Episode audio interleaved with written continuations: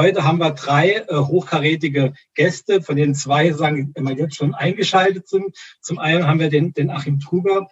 Sehr, ähm, er, er ist Professor für Sozioökonomie an der Universität Duisburg-Essen und Mitglied im Sachverständigenrat zur Begutachtung der Gesamtwelt, gesamtwirtschaftlichen Entwicklung, kurz gesagt die Wirtschaftsweisen, wie es immer so schön heißt. Ähm, und der Kollege Carsten Betzold ist auch schon hier. Er ist Betriebsratsvorsitzender von dem VW-Werk in Kassel. Und in der Leitung noch am Rumprobieren ist äh, Klaus Dörre. Er ist ähm, quasi Professor für Soziologie an der Friedrich-Schiller-Universität in Jena. Die, wir drei oder wir vier wollen sozusagen das jetzt gemeinsam gestalten und ich sehe gerade, dass der Klaus ähm, zumindest äh, gleich zu sehen sein wird und auch die Anja äh, ist langsam äh, zu sehen. Ähm, äh, genau. Bevor wir uns aber unseren Gästen zuwenden, ähm, wollten wir erstmal ähm, euch sagen, wie ihr euch ähm, an diesem Format beteiligen könnt. Und die Frage ist, Anja, kannst du was sagen? Oder ähm, ich schaue gerade mal hin. Nein, scheint, scheint scheint nicht so zu sein. Heute ist so ein bisschen Pleiten, Pech und Pannen angesagt. Ähm, genau, vielleicht vorab, es gibt äh, hier, also ähm, es gibt zwei Möglichkeiten, wie ihr euch beteiligen könnt als Zuschauerinnen und Zuschauer. Wir haben zum einen die Chat-Funktion. Da kann man sozusagen reinschreiben und mit den anderen sozusagen diskutieren. Und wir haben die Frage- und Antwort-Funktion. Das ist eine Funktion, wo ihr quasi Fragen stellen könnt zu den Inhalten und wo äh, mehrere Kolleginnen und Kollegen im Hintergrund versuchen, diese Fragen zu beantworten. Wir werden immer wieder ähm, auch äh, Spots einlegen von zehn Minuten, wo wir Fragen, die im Chat oder bei Fragen und Antworten gestellt werden, ähm, an, ja, an alle äh, Stellen, äh, also ja, an unsere Gäste stellen werden. Und das heißt, auch da könnt ihr sozusagen Fragen einbringen. Äh, genau, es ist gerade ein bisschen mit Pleiten, Pech und Pannen, aber ich guck mal, Klaus, ähm, kannst du was sagen?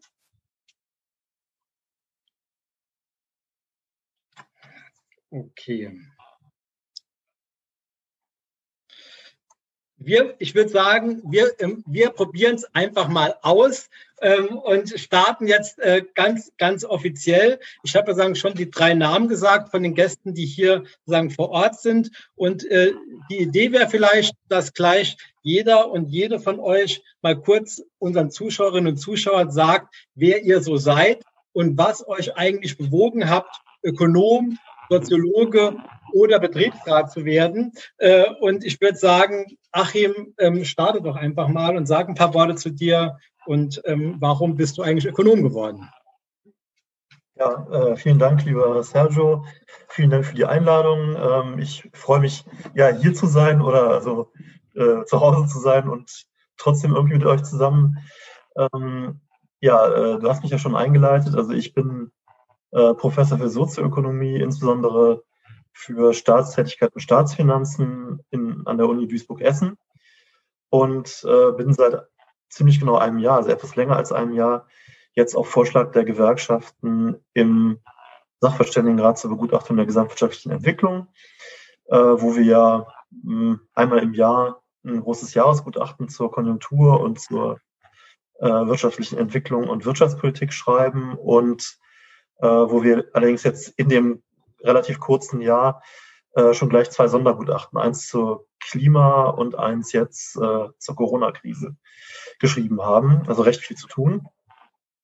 Ähm, ich habe äh, ja relativ viel gemacht schon. Also ich habe in, in Köln studiert, ähm, Volkswirtschaftslehre, dann ähm, mich auf öffentliche Finanzen spezialisiert, habe da äh, nach dem Studium dann äh, im Forschungsinstitut gearbeitet, noch im Lehrstuhl ähm, habe dann promoviert. Ähm, ja, danach bin ich nach Düsseldorf gegangen ans äh, Wirtschafts- und Sozialwissenschaftliche Institut in der Hans-Böckler-Stiftung, dann ins IMK gewechselt. Äh, dann war ich Professor für Makroökonomie und Wirtschaftspolitik in Berlin an der Hochschule für Wirtschaft und Recht. Und jetzt halt seit ähm, ungefähr einem Jahr die beiden äh, neuen Posten, wenn man will. Und äh, was mich bewogen hat, Ökonomie zu studieren, ist ähm, ja, kann man jetzt versuchen, nachträglich irgendwie eine Stromlinienform zu finden. Ich habe geguckt, äh, die, die Wahrheit ist, ich, ich wusste ähm, kurz vorm Abi und nachher nicht, was ich machen sollte.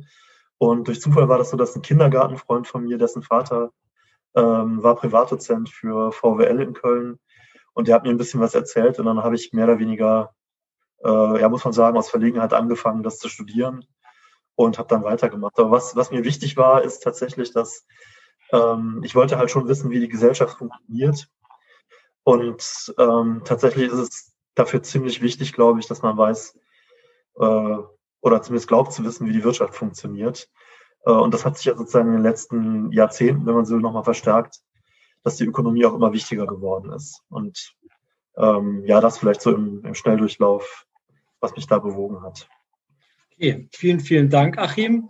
Ähm, dann würde ich sagen, ich, ähm, gehen wir mal weiter zu Carsten, weil bei Klaus scheint noch ein paar Un, quasi Unwägbarkeiten zu sein. Carsten, auch die Frage an dich, wer bist du eigentlich und, ähm, und warum bist du eigentlich Betriebsrat geworden? Genau, wer bin ich eigentlich über ein Jahr wie viele? Carsten Betzold, ich bin Jahrgang 65, habe drei Kinder in sehr unterschiedlichen Altersstrukturen, habe 1982 bei Volkswagen in Kassel eine Lehre angefangen. Damals hieß es noch Lehre, mittlerweile ist es eine Ausbildung logischerweise. Zum Universalfräser habe dann in 84 zum ersten Mal für die Jugendauszubildende-Vertretung kandidiert, weil ich in Kontakt mit Menschen gekommen bin, die politisch aktiv waren, Friedensbewegungen, Jugendorganisationen, alles, was man, auf was man treffen kann in der betrieblichen Wirklichkeit.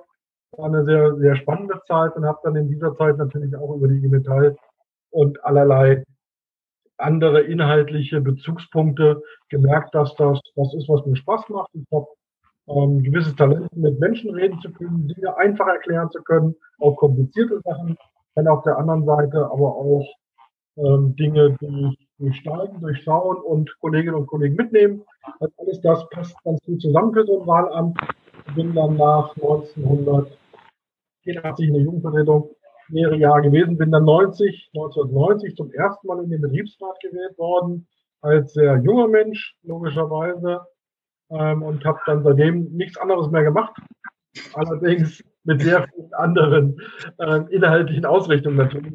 Von Bildungsarbeit über Entgelt, über Ideenmanagement, über Beteiligungsorientierte Teamarbeit, KVP-Prozesse und so weiter und so weiter. Also es gibt so gut wie nichts, was ich nicht gemacht habe im Betriebsrat über viele Jahre. Und bin seit 2012 Vorsitzender des Gremiums. Wir haben 17.000 Beschäftigte in Kassel, 41 Betriebsräte, drei CGMer, der Rest ist IG Metaller. Und genau.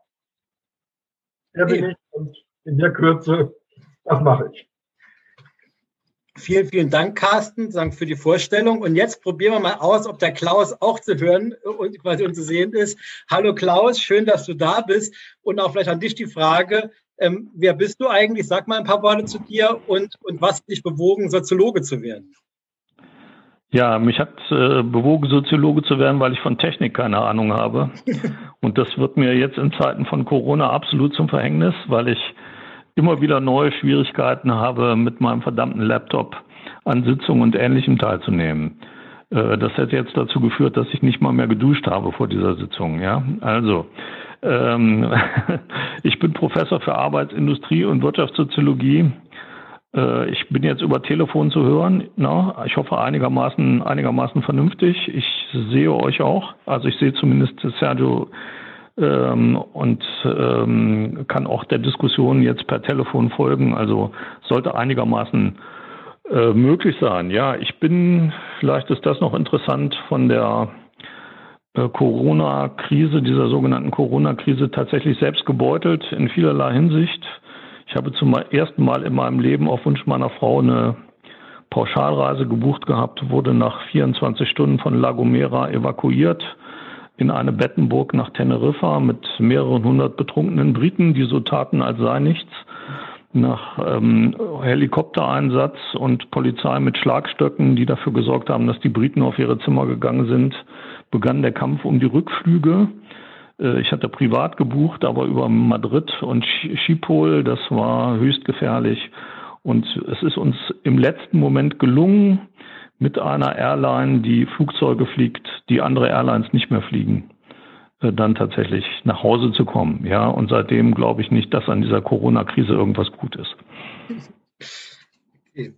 Vielen, vielen Dank euch drei sagen, für die kurze Vorstellungsrunde. Wir, wir würden jetzt sagen, inhaltlich äh, starten wollen und äh, wir würden mit einem Blick zurück starten wollen, weil das sagen der, der, der mal der Titel ist ja mal Finanzmarktkrise Reloaded Fragezeichen und ich würde einfach mal sagen mit quasi mit Achim beginnen. Also sagen der Titel geht ja sagen auf quasi bezieht sich auf die Finanzkrise 2008 2009. Vielleicht kannst du mal kurz sagen, was sozusagen, was verbindet die aktuelle Situation im wirtschaftlichen Bereich mit der Finanzkrise 2008, 2009, aber was ist sozusagen elementar anders sozusagen zu der Zeit äh, vor 10, 12 Jahren? Ja, kann ich gerne machen. Also äh, es gibt einige Ähnlichkeiten, aber ganz viele Dinge, die äh, ganz anders sind. Und ähnlich ist einmal die Dramatik, also äh, wie, wie, schnell das jetzt äh, gekommen ist und wie ähm, stark äh, die Wirkungen sind. Und die Stärke ähm, des Abschwungs ist sicherlich vergleichbar, wahrscheinlich sogar heute äh, noch mal größer. Das äh, kann man schlecht sagen. Ähm, völlig anders ist die Ursache. Ähm, wir hatten äh, bei der Finanzkrise halt tatsächlich ähm, ja eben eine äh, globale Finanzkrise, äh, in dem das äh, Finanzsystem komplett über die Stränge geschlagen war und ähm, äh, sozusagen im, im, Bankensystem dann die, äh, die Krise kam. Jetzt ist es so, dass wir eine Gesundheitskrise haben und dass überall ähm, die Staaten und die Betriebe deswegen ja die, die Produktion eingestellt haben. Und ähm, was die, die Effekte angeht, ähm, ich meine, äh, als damals die Finanzkrise kam, wusste niemand, dass es glimpflich ausgehen würde für Deutschland. Ähm, also insofern die Dramatik ist vergleichbar. Aber im Rückblick muss man sagen, dass ähm, die Krise damals äh, insofern harmloser war, als äh, der Dienstleistungsbereich ähm, relativ intakt blieb und als das äh, international das Umfeld noch ganz gut war und ähm, insbesondere China und andere Staaten dann, äh, wo die Produktion schnell wieder hochging, ähm, die sehr sich gegen die Krise gestellt haben, dann auch bei uns sozusagen über die Exporte ganz schnell die Erholung wiedergebracht haben. Ähm, das ist heute anders. Äh, heute ist wirklich überall äh, tiefe Krise. Und ähm, gerade der Dienstleistungsbereich ist halt über die äh, ja zum Teil staatlich beschlossenen oder verordneten Schließungen besonders betroffen. Also insofern ähm, sozusagen sowohl was die Breite angeht, als auch ähm, was das internationale Umfeld angeht, äh, nochmal dramatischer. Ähm, ja, man, also man kann jetzt sehr viel sagen, äh, also wenn man Konjunkturprognosen schon gemacht hat, ähm, dann ähm, ist es so, dass alle Konjunkturprognosen immer wahnsinnig schwierig sind. Ähm, in dem Fall war das wirklich so, dass eigentlich äh, wir wussten, äh, da kommt jetzt was. Ähm, aber es gab sozusagen ja kaum Frühindikatoren. Wir wussten einfach, äh, in China ist jetzt was passiert. Das wird uns einholen auf jeden Fall über die Lieferketten. Ähm, äh, und ansonsten äh, wussten wir, die, die Einschränkungen kommen. Äh, aber man konnte das nirgendwo sehen in Frühindikatoren. Und äh, man konnte deshalb auch nur ganz grobe Abschätzungen machen und kann auch jetzt nur grobe Abschätzungen machen. Also die ersten Arbeitsloseneffekte oder äh, Beschäftigungszahlen haben wir ja auch erst jetzt seit, seit kurzer Zeit. Ähm, das ist insofern war es ein ziemlicher Blindflug. Und da gab es natürlich auch sehr unterschiedliche Prognosen oder Prophezeiungen und ähm, die reichten eben von, naja, so irgendwie etwas unter Null, irgendwie minus 0,1, minus 1,0 bis äh, schlimmstenfalls minus 20, irgendwas äh, Prozent. Das war das IFO-Institut. Das hat aber, glaube ich, 18 Szenarien gerechnet. Ähm, und aber das ist dann, äh, ja, man hätte auch 36 rechnen können und minus 40 noch oder so. Also das ist, das sagt dann nicht mehr so viel. Aber ähm, naja, es ist schon, schon, schon recht äh, dramatisch. Wir sehen jetzt ja auch die Effekte. Ähm, eine Parallele ist auch, dass äh, die Kurzarbeit massiv eingesetzt wird. Äh, aber da gibt es jetzt schon äh, ja Rekordzahlen bei der äh, an bei den Anmeldungen und das wird äh, unglaubliche Dimensionen annehmen. Und äh, leider ist es auch so, obwohl die Kurzarbeit ja erstmal gut ist, weil sie Arbeitslosigkeit vermeidet. Leider ist es aber so, dass auch die ähm, Arbeitslosigkeit, also die Arbeitslosenzahlen schon hochgehen und wir damit rechnen müssen, dass zum ersten Mal jetzt seit, äh, ja, im Grunde genommen kann man sagen, seit vor der Finanzkrise eigentlich, ähm, wir wieder einen, deutlichen Anstieg der Arbeitslosigkeit sehen werden. Gut, so, soweit erstmal von mir, kann man dann gerne noch äh, vertiefen. Okay, vielen, vielen Dank, Achim. Ich würde sagen, weitergeben zu Klaus, auch sagen mit einem Rückblick und auch sagen einen kleinen Ausblick. Du hast ja bei der letzten Krise auch zu Krisenbewusstsein von Beschäftigten geforscht, beziehungsweise sagen dein Team auch. Und vielleicht kannst du mal sagen den Zuschauerinnen und Zuschauern sagen, was macht so eine Krise mit Beschäftigten? Was waren damals sozusagen auch bei äh, Befunde, die ihr da hattet? Ja, wir waren ja damals überrascht. Wir haben das, glaube ich, die ersten Forschungen tituliert mit Krise ohne Krisenbewusstsein. Oder anders gesagt, äh, in den, in den äh, größeren, mittleren Unternehmen, in denen wir geforscht haben, war die Botschaft, äh, die Krise war nie weg, weil irgendein Bereich ist immer in der Krise. Ähm, und ähm, dann setzt es immer besondere Maßnahmen und ähm, äh, da müssen wir dann sehen, wie wir, wie wir überhaupt verfahren. Ja, also es war anfangs gar nicht so, dass ein, ein, ein besonderes, ausgeprägtes Krisenbewusstsein da gewesen wäre. Das mag auch damit zusammenhängen, dass, wenn man sich an die Botschaften noch erinnert, wir damals einen Finanzminister hatten, der ja erklärte, als der Crash in den USA schon begonnen hatte, dass das den deutschen wohlfahrtsstaatlich organisierten Kapitalismus nicht erreichen kann und so weiter. Das hat sich dann alles in Luft aufgelöst. Was dann passiert ist, äh, ist, glaube ich, ein ganz schwieriges Kapitel, äh, gerade auch für die Gewerkschaften. Ich vermute, dass die Frage auch darauf äh, ein bisschen zielt. Ich war ja vor der Krise 2007, 2009 direkt involviert in eine große Kampagne gegen prekäre Arbeit, Leiharbeit und so weiter. Die IG Metall hat das äh, zu einem zentralen Thema gemacht ähm, und äh, eigentlich erstmal zu einem zentralen Thema gemacht und äh, äh, auch im hohen Maße Leiharbeiter aufgenommen. In der Krise passierte dann Folgendes. Ähm, es gab fast überall ähm, eigentlich einen, einen äh, ja, wie soll man sagen, einen, einen Backlash der Gestalt, dass die Betriebsräte zunächst mal gesagt haben, wir retten die Stammbelegschaften und sichern die Stammbelegschaften, als es dann darum geht, wer wird arbeitslos, wer geht in Kurzarbeit und so weiter. Ähm, von wenigen Ausnahmen abgesehen ist es dann so gewesen, dass die flexibel Beschäftigten, die Leiharbeiter, äh, die Befristeten, äh, die Jungfacharbeiter und so weiter ausgeschieden sind um die Stammbelegschaften zu halten. Letzteres hat gut funktioniert, aber ersteres wurde von denen, die betroffen waren, als eine Art Entsolidarisierung erlebt. Ähm, und das hat, glaube ich, ähm, dann doch äh, die Vertretungsmacht der IG Metall zunächst mal wirklich behindert. Ähm, man kann sagen, dass direkt nach der Krise in erster Linie prekär und atypisch eingestellt wurde, gerade in der Metallwirtschaft. Ähm, das war natürlich, also die, die Arbeit, Arbeitgeber haben das äh, zunächst mal als, als eine Einladung begriffen, ähm, so zu verfahren. Ähm, und die IG Metall hat dann glücklicherweise nachgelegt, auch andere Gewerkschaften, ähm, mit diesem Tarifvertrag für Leiharbeiter, äh, wo dann nochmal ein deutliches Signal gesetzt wurde, dass die nicht vergessen sind.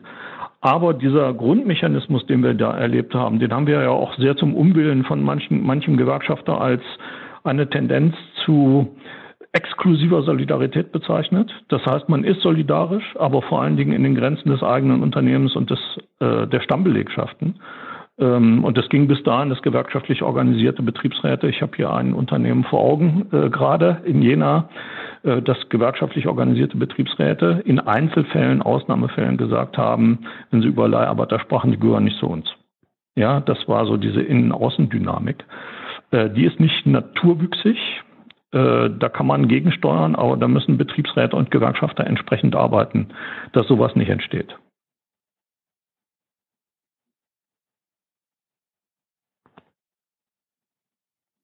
Ich höre dich jetzt wieder nicht. Das Mikro aus. Ah, aber jetzt, okay. Vielen Dank, Klaus. Jetzt Dankeschön, Achim, für den, äh, für den Hinweis. Äh, genau, sagen mit der, immer mit der Technik müssen wir alle noch ein bisschen lernen, umzugehen, äh, egal wie alt und jung, egal, sagen wir sind. Ähm, sagen, und wir würden, glaube ich, dann später nochmal sagen, drauf sagen, hinausgehen, was sagen auch Punkte sein werden, die, die, äh, die wir als Gewerkschafterinnen und Gewerkschafter beachten müssen, damit solche Sachen nicht passieren, was du gerade sagen beschrieben hast. Ich würde sagen, jetzt den dritten Mann in der Runde sagen, reine, die rein quasi in Diskussion holen. Und wir sind doch in der Vergangenheit, Krise 2008. Vielleicht, Carsten, kannst du uns allen erzählen, wie war die Krise, Krise 2008 damals bei VW? Ähm, und sagen, was für Auswirkungen gab es damals? Und, und vielleicht hast du auch noch ein paar Instrumente im Kopf, die ihr als Betriebsrat damals genutzt habt, um sagen, diese Auswirkungen äh, sagen, zu begrenzen, damit umzugehen und so weiter. Ja, auch bei uns ist genau das passiert, was Klaus eben beschrieben hat. Wir haben über Nacht 1000 Kolleginnen und Kollegen aus der Leiharbeit äh, nicht weiter verlängert. Die Verträge liefen damals aus. Dann 14 Tage bevor das Enddatum angestanden hat, ähm, hat diese Krise zugeschlagen und die waren tatsächlich über Nacht nicht mehr da. 1000 Kolleginnen und Kollegen auf einen Schlag. Das war ein sehr, wie ich fand, ähm, bleibender Eindruck. Wir haben da auch eine Menge draus gelernt und haben viel darüber diskutiert, weil wir nach 2012, als das wieder angefangen hat bei uns, bei dem über dreieinhalbtausend Kolleginnen und Kollegen aus der Leiharbeit in die Stammbelegschaft reingeholt haben. Wir haben ja auch mit den Tarifverträgen. Warte mal gerade, Carsten, du müsstest ein bisschen näher ans Mikro kommen. Ja. Äh, wird da gerade beschrieben. Wie weit ist der erste Teil? Perfekt. Okay, ich kann auch lauter sprechen, das geht auch. Ah.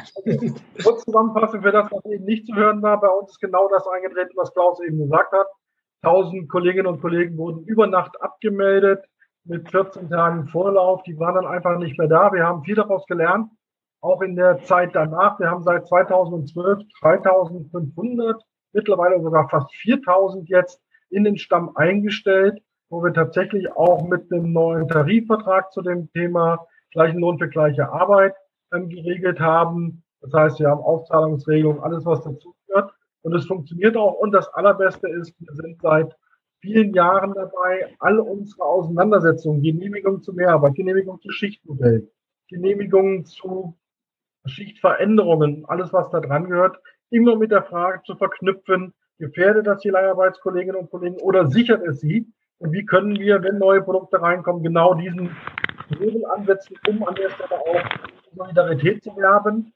Wir haben eine ziemlich gute Befragung damals gemacht. Im Anschluss daran, da kann ich noch mal was zu erzählen, was heute auch noch wirkt, weil wir keine Mehrarbeit mehr in Geld auszahlen. Bei uns gibt es Mehrarbeit nur noch in Freizeit, was natürlich auch dazu führt, dass dieser Übernahmedruck steigt, weil natürlich jeder, der zu Hause bleibt, um seine Mehrarbeit abzubummeln, durch jemanden ersetzt werden muss.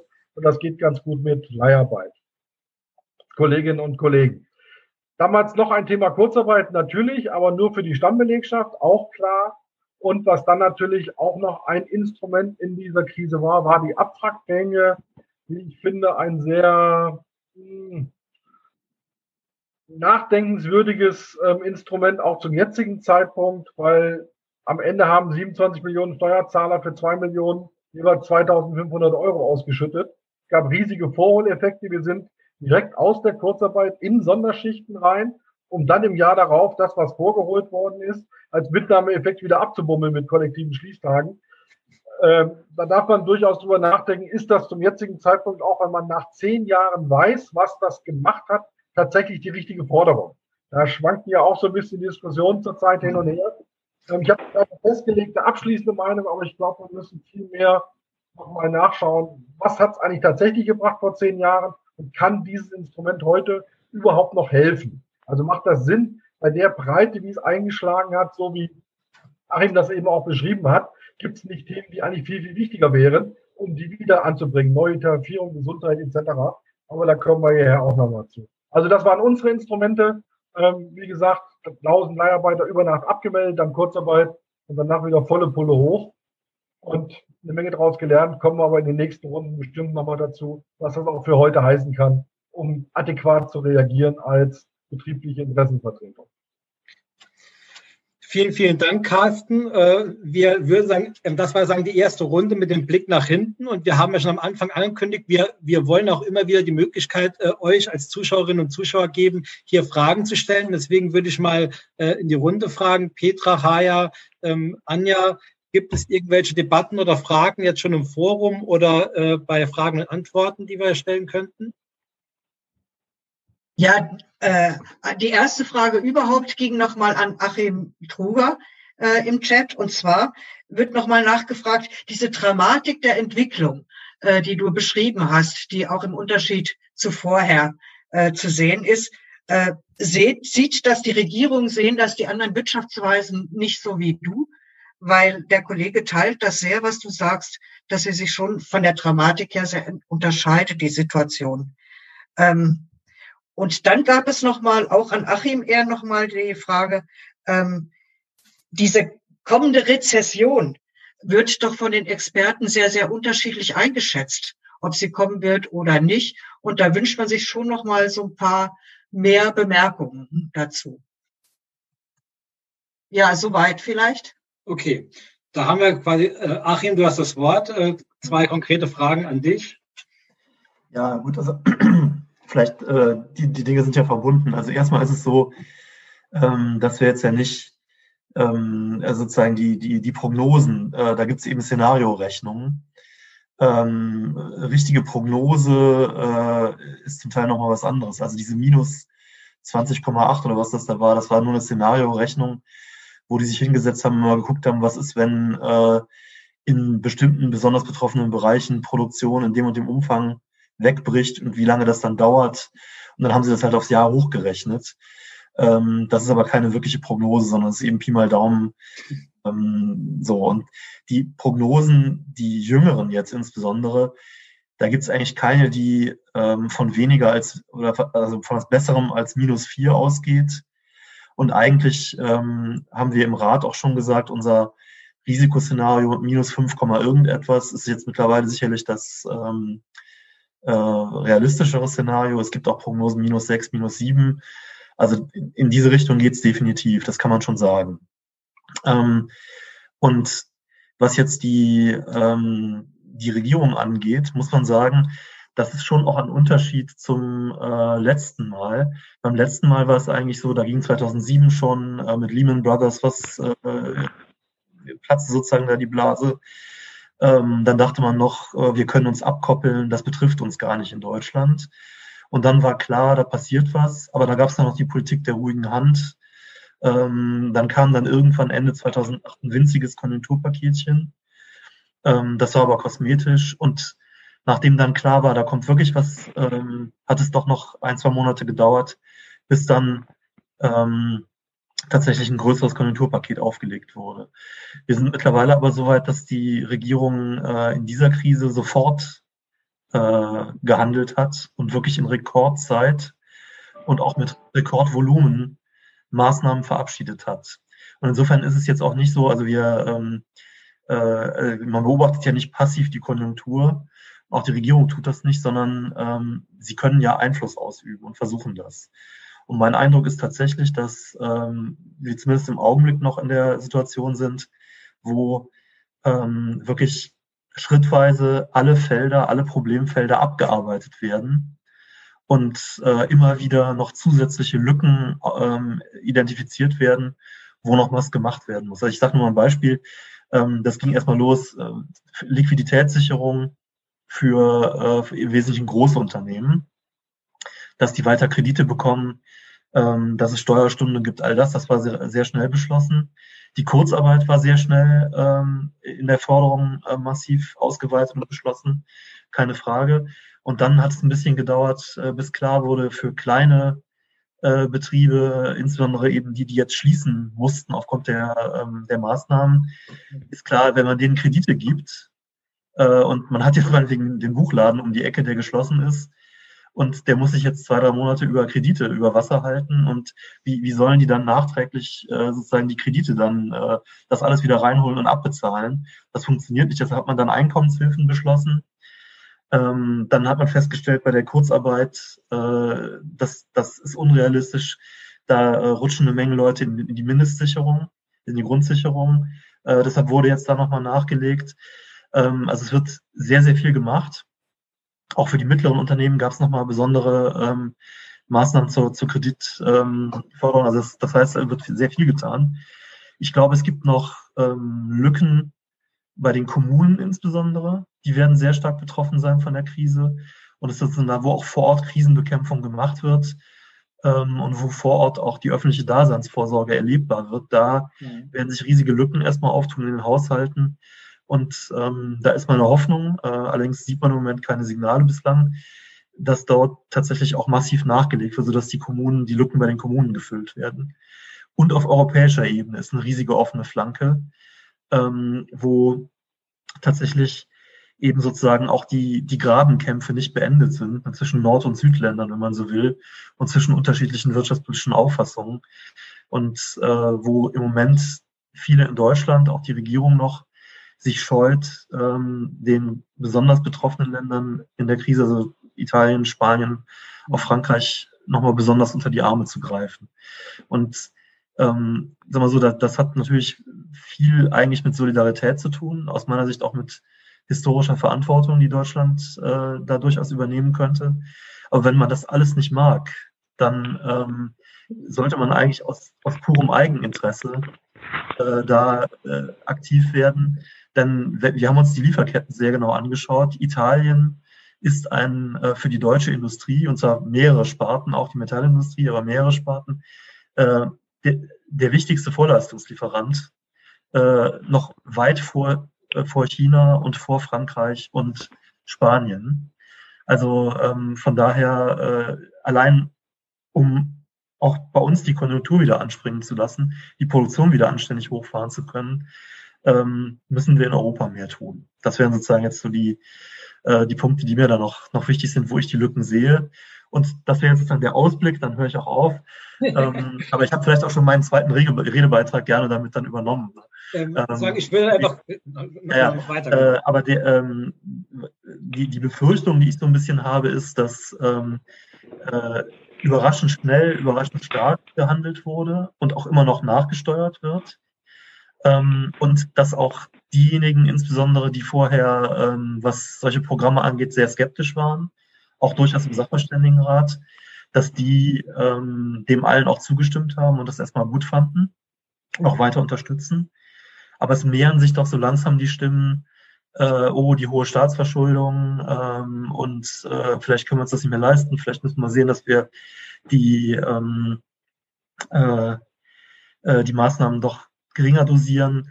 Und da habe ich die Befürchtung, dass äh, möglicherweise wir dann, wenn jetzt ein Konjunkturpaket noch notwendig ist, dass da nicht die richtigen Maßnahmen mehr getroffen werden und dass äh, wir dann, obwohl noch Unterstützung notwendig ist, möglicherweise zu früh aussteigen und dann ähm, auf Tauchstation gehen. Das wären so die, die Befürchtungen, die ich noch hätte. Und das sind, glaube ich, auch die, ähm, ja, wenn man es mal so hart ausdrücken will, die, die, die möglicherweise die Grabenkämpfe, die es früher gab, auch zwischen den Ökonomen und Ökonomen äh, und in der Politik, die sich möglicherweise auch wieder auftun könnten. Also ich habe jetzt noch keine konkreten äh, Indizien, aber das wäre eine Befürchtung, dass dann irgendwann sozusagen äh, in der Ausnahmesituation und unter dem Schock schnell und einig gehandelt wurde, aber dass jetzt je länger das dauert, ähm, man da nicht mehr zusammenfindet und dann äh, möglicherweise äh, schwerwiegende Fehler begangen werden. Und das, das muss man jetzt beobachten und dagegen muss man sich äh, stellen und ähm, da was gegen tun. Okay, vielen, vielen Dank, Achim. Äh, genau, sagen, wir, wir sind quasi jetzt schon sagen, von der Vergangenheit ins Jetzt gerutscht, aber das war ja auch beabsichtigt. Sagen, wir wollten ja kein historisches Seminar zur, zur Krise 2008 hier machen und würden einfach jetzt weiter zu Carsten, würde ich nochmal spielen. Und äh, zwar, sagen, ich habe ich hab vorhin gefragt, wie die Krise 2008 bei VW war und was ihr gemacht habt. Und vielleicht sagen jetzt sagen die Aktualisierung. Vielleicht kannst du gerade erzählen, wie die ähm, Situation aktuell bei VW als Konzern, aber auch sagen in Kassel im Werk ist. Ähm, äh, wie geht es gerade den Kolleginnen und Kollegen im Betrieb? Und, und was für Auswirkungen äh, hat die Krise jetzt schon, beziehungsweise seht ihr als Betriebsrat äh, von VW? Ja, es ist eigentlich eine verrückte Situation. Auf der einen Seite kauft kein Mensch zurzeit ein Auto. Das heißt, die Kurzarbeit ist flächendeckend da. Auf der anderen Seite sehen wir aber auch, dass mit dem Neuanlauf zum Beispiel von dem ID in Zwickau jetzt ein Personalbedarf entsteht, weil gleichzeitig dann auch der Golf-Variant gebaut wird und ähm, wir im Grunde genommen gar nicht wissen, wie das miteinander gehen kann. Das war vorher klar, aber es fühlt sich natürlich völlig verrückt an, wenn Tausende in Kurzarbeit sind und gleichzeitig dort ein Personalbedarf ausgewiesen wird, der aber vorher klar war durch den Qualifizierungsbedarf, durch das Hochlaufen, durch das Hochlaufen der, der Produktion und alles, was dazu gehört. Also eine sehr unterschiedliche Situationen. Bei uns haben wir ja die Situation als Komponentenwerk äh, mit 40 Prozent Betriebe, Lieferungen in den gesamten Konzern, also in alle Pkw-Marken, haben wir die Situation, dass natürlich, wenn keine Autos verkauft werden, werden auch keine Getriebe verkauft.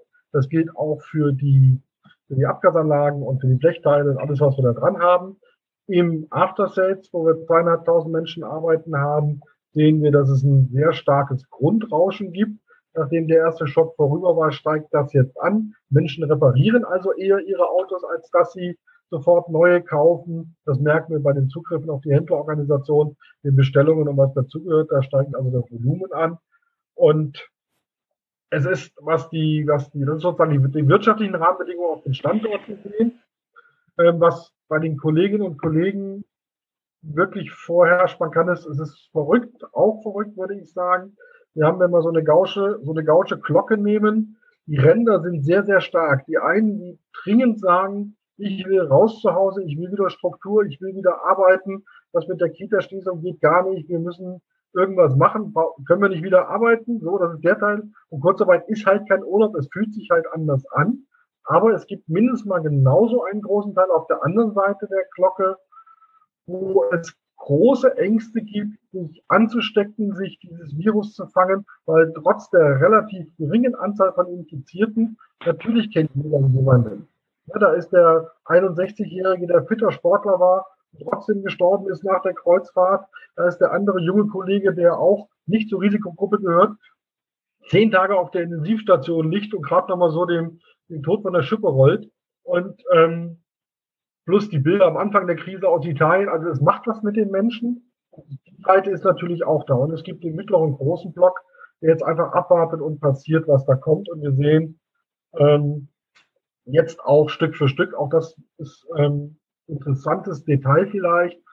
Wir haben alle Arbeitsplätze ja jetzt markiert, auf Abstand getrimmt. Wir haben Plexiglasscheiben drinne. Wir haben in die Arbeitsorganisation eingegriffen, in die sogenannten Pünktchenpläne, um die Abstände sicherzustellen, die Montagen sind ausgedünnt und es gibt sogar die, die Aussage ähm, des Werkleiters und natürlich auch in meinem Fall von mir, Sicherheit geht vor Stückzahl, also ein Phänomen bei den ganzen Produktivitätsjagden der letzten Jahre, dass tatsächlich solche Aussagen kommen und dann auch proklamiert werden und die gesamte Arbeitsorganisation darauf ausgerichtet ist, ist ein neuartiges Phänomen, aber auch sehr plausibel. Und die Menschen glauben das auch, weil wenn du nicht erklären kannst, dass du dich sicher fühlst an der Arbeit, dann ist es natürlich auch nicht möglich, ähm, guten Gewissens zu sagen, kommt dann die Arbeit wird schon werden, wir kriegen es irgendwie hin. Also diese, diese, diese Haltung, die wir dort versuchen, auch nach außen abzubilden. Unsere Betriebsratskollegen machen einen tollen Job, die Arbeitssicherheit, der Gesundheitsschutz. Also wir können jetzt alle Fakultäten durchzählen, Personalabteilung und so weiter. Ähm, da hat sich wirklich was eingespielt. Es gibt keinen Arbeitsplatz, der nicht begangen ist im direkten und auch im indirekten Bereich. Und diese Debatten ähm, ziehen sich jetzt durch. Was wir merken ist, dass diese Mund-Nasenschutz-Dinger ähm, sehr unbeliebt sind, weil es gibt den einen oder anderen Arbeitsplatz, der sozusagen als rot gekennzeichnet ist. Das heißt, da können wir die 1,50 Meter nicht konstant einhalten. Da gibt es die Maskenpflicht für Mund-Nasenschutz. Ja, als Brillenträger bist du sofort dabei, wenn die Brille beschlägt. Das macht überhaupt keinen Spaß. Du hast den erhöhten Atemwiderstand und die wird nicht besonders gut getragen und sie wird auch nicht gerne genommen. Das, das, merkt man jetzt schon nach den ersten Tagen. Und die Frage ist, kann man das nicht lassen? Müssen wir das nicht anders machen? Wir merken es. Ja, und es gab ja diesen merkwürdigen Vorfall da in Wolfsburg, wo die Presse nichts anderes zu tun hatte, als sie sofort rauszustürzen, als die Kollegen in Abstand beim Verlassen des Werkes nicht eingehalten haben. Da hat man ja so getan, als würden tumultartige Zustände entstehen, wenn die Kolleginnen und Kollegen nach Hause wollen. Ähm, das muss jetzt alles geübt werden. Überall sind die Markierungen, überall sind die Abstände. Haben wir auch im 1. Mai schön mit Abstand und Solidarität gefeiert. Also es geht. Es geht. Es ist merkwürdig, man muss das üben. Und was wir, wo wir noch nichts zu haben, ist die Frage, was macht das eigentlich mit der Psyche der Menschen? Wenn wir in so einer krassen Situation, wo du Angst hast um deine Liebsten, deine Oma, deine Opa, aus der, aus der, aus dem Lockdown kommst, die Kitas sind zu, du gehst dann gleichzeitig arbeiten, das macht auch was mit den Leuten. Also die Kolleginnen und Kollegen haben da schon sehr, sehr differenzierten Blick drauf. Wäre bestimmt auch mal ein spannendes Forschungsprojekt zu schauen, wie diese Abwägung zwischen, zwischen Wirtschaft und, und Leben und Gesundheit und Schäuble hat sich ja fett dazu geäußert. Äh, kann man mal, kann man bestimmt auch mal gut untersuchen. Ja. Und mit Soziologen am Tisch macht es ja immer Spaß dann auch, solche Formate zu diskutieren. Aber das wäre jetzt bei uns so die aktuelle Situation. Gerne auf Nachfragen mehr, aber man kann das natürlich jetzt stundenlang auswalzen, wird aber nicht helfen. Okay, vielen Dank, Carsten. Äh, ich würde sagen, jetzt den Soziologen nochmal in der Runde sagen, eine Frage stellen, aber eigentlich was anderes. Also sagen, ich wollte sagen, noch ein neues Thema ähm, ähm, äh, auf, den, auf das äh, Tableau bringen, nämlich das ganze Thema ökologische Wende und so weiter und so fort. Ähm, Klaus, du hast sagen, im Vorfeld von der Corona-Krise von einer sich anbahnenden ökonomisch-ökologischen Zangenkrise geredet. Vielleicht kannst du nochmal den Leuten, den Zuschauerinnen und Zuschauern sagen, was du damit meinst und äh, und vielleicht auch nochmal ein paar Gedanken dazu sagen, was das jetzt eigentlich mit unter, unter Corona-Bedingungen bedeutet. Also, also, also will ich jetzt sagen, verschärft ähm, ähm, oder wird das leichter oder, oder was wird sozusagen mit dieser, äh, sagen sich anbahnenden Krise? Äh, Klaus, du hast das Wort. Ja, vielleicht kann man das am besten erläutern, wenn man nochmal auf das Jahr 2009 schaut. Äh, wenn, wenn ich jetzt könnte, dann würde ich äh, die berühmten drei Kurven zeigen mit dem Highway to Hell die würden abbilden äh, das weltweite durchschnittliche GDP, also äh, Wirtschaftswachstum, Bruttosozialprodukt, die klimaschädlichen Emissionen und den Energieverbrauch. Ich beschränke mich mal auf die Emissionen und, und das Wirtschaftswachstum. 2009 das tiefe, der tiefe Einbruch, die tiefe Zäsur, nicht? Das wissen alle noch. Und gleichzeitig war es das einzige Jahr, in dem weltweit die klimaschädlichen Emissionen absolut zurückgegangen sind, seit ziemlich langer Zeit. Und man kann sehen, als das Wirtschaftswachstum wieder angezogen hat, äh, waren die Emissionen sofort wieder auf Rekordniveau. Äh, ich bin ziemlich sicher, dass wir in diesem Jahr was Ähnliches erleben werden. Also wir werden sehen, dass die Wirtschaft einbricht und gleichzeitig werden die klimaschädlichen Emissionen zurückgehen. Vielleicht geht auch der Ressourcenverbrauch zurück, äh, deutet sich ja schon an äh, in den Ölpreisen und so weiter. Ähm, vielleicht geht sogar der Energieverbrauch zurück, was ich aber bezweifle, wegen des Internets. Dass zehn Prozent des weltweiten Energieverbrauchs gehen schon aufs Internet zurück. Ähm, also das wird da eher zunehmen, aber die, die klimaschädlichen Emissionen werden zurückgehen und möglicherweise werden wir die äh, paradoxe Situation erleben, dass die Bundesrepublik ihre Klimaziele doch noch erreicht, wegen des wirtschaftlichen Einbruchs. Das ist natürlich alles andere als gut. Das, äh, diese Konstellation hat äh, der Peter Victor mal genannt, sehr treffend, Degrowth by Disaster. Das ist genau das, was wir erleben. Also das ökonomische und soziale Desaster wirkt auf den ersten Blick äh, ökologiefreundlich. Ähm, wenn man das umkehrt, heißt das, äh, ökonomisch-ökologische Zangenkrise besagt, dass wir 2010 überhaupt nicht aus der Krise raus waren. Übrigens auch ökonomisch nicht. Nicht, wenn man genau hinschaut, sind in den alten kapitalistischen Zentren die Wachstumsraten flach geblieben. Das war ein relativ schwaches Wachstum. Äh, das hat ja zu dieser Debatte über säkulare Stagnation geführt. Äh, will ich jetzt aber nicht, nicht weiter darauf eingehen. Der, der entscheidende Punkt ist aber, äh, dass es ein Wachstumstyp war, der stofflich nach wie vor basierte in hohem Maße auf fossilen Energieträgern äh, mit inten, äh, hohen intensiven, äh, hohen äh, Ressourcenverbrauch und ähm, einem, äh, wie gesagt, Rekordniveau an klimaschädlichen Emissionen. So, und ähm, daraus folgt dieser Typ von Wirtschaftswachstum, wenn er denn eintritt, ähm, ist nicht nur damit verbunden, dass die Früchte des Wachstums immer ungleicher verteilt werden weltweit und auch in der Bundesrepublik, sondern er bedeutet, wenn er denn eintritt, Verschärfung der ökologischen Krisenphänomene.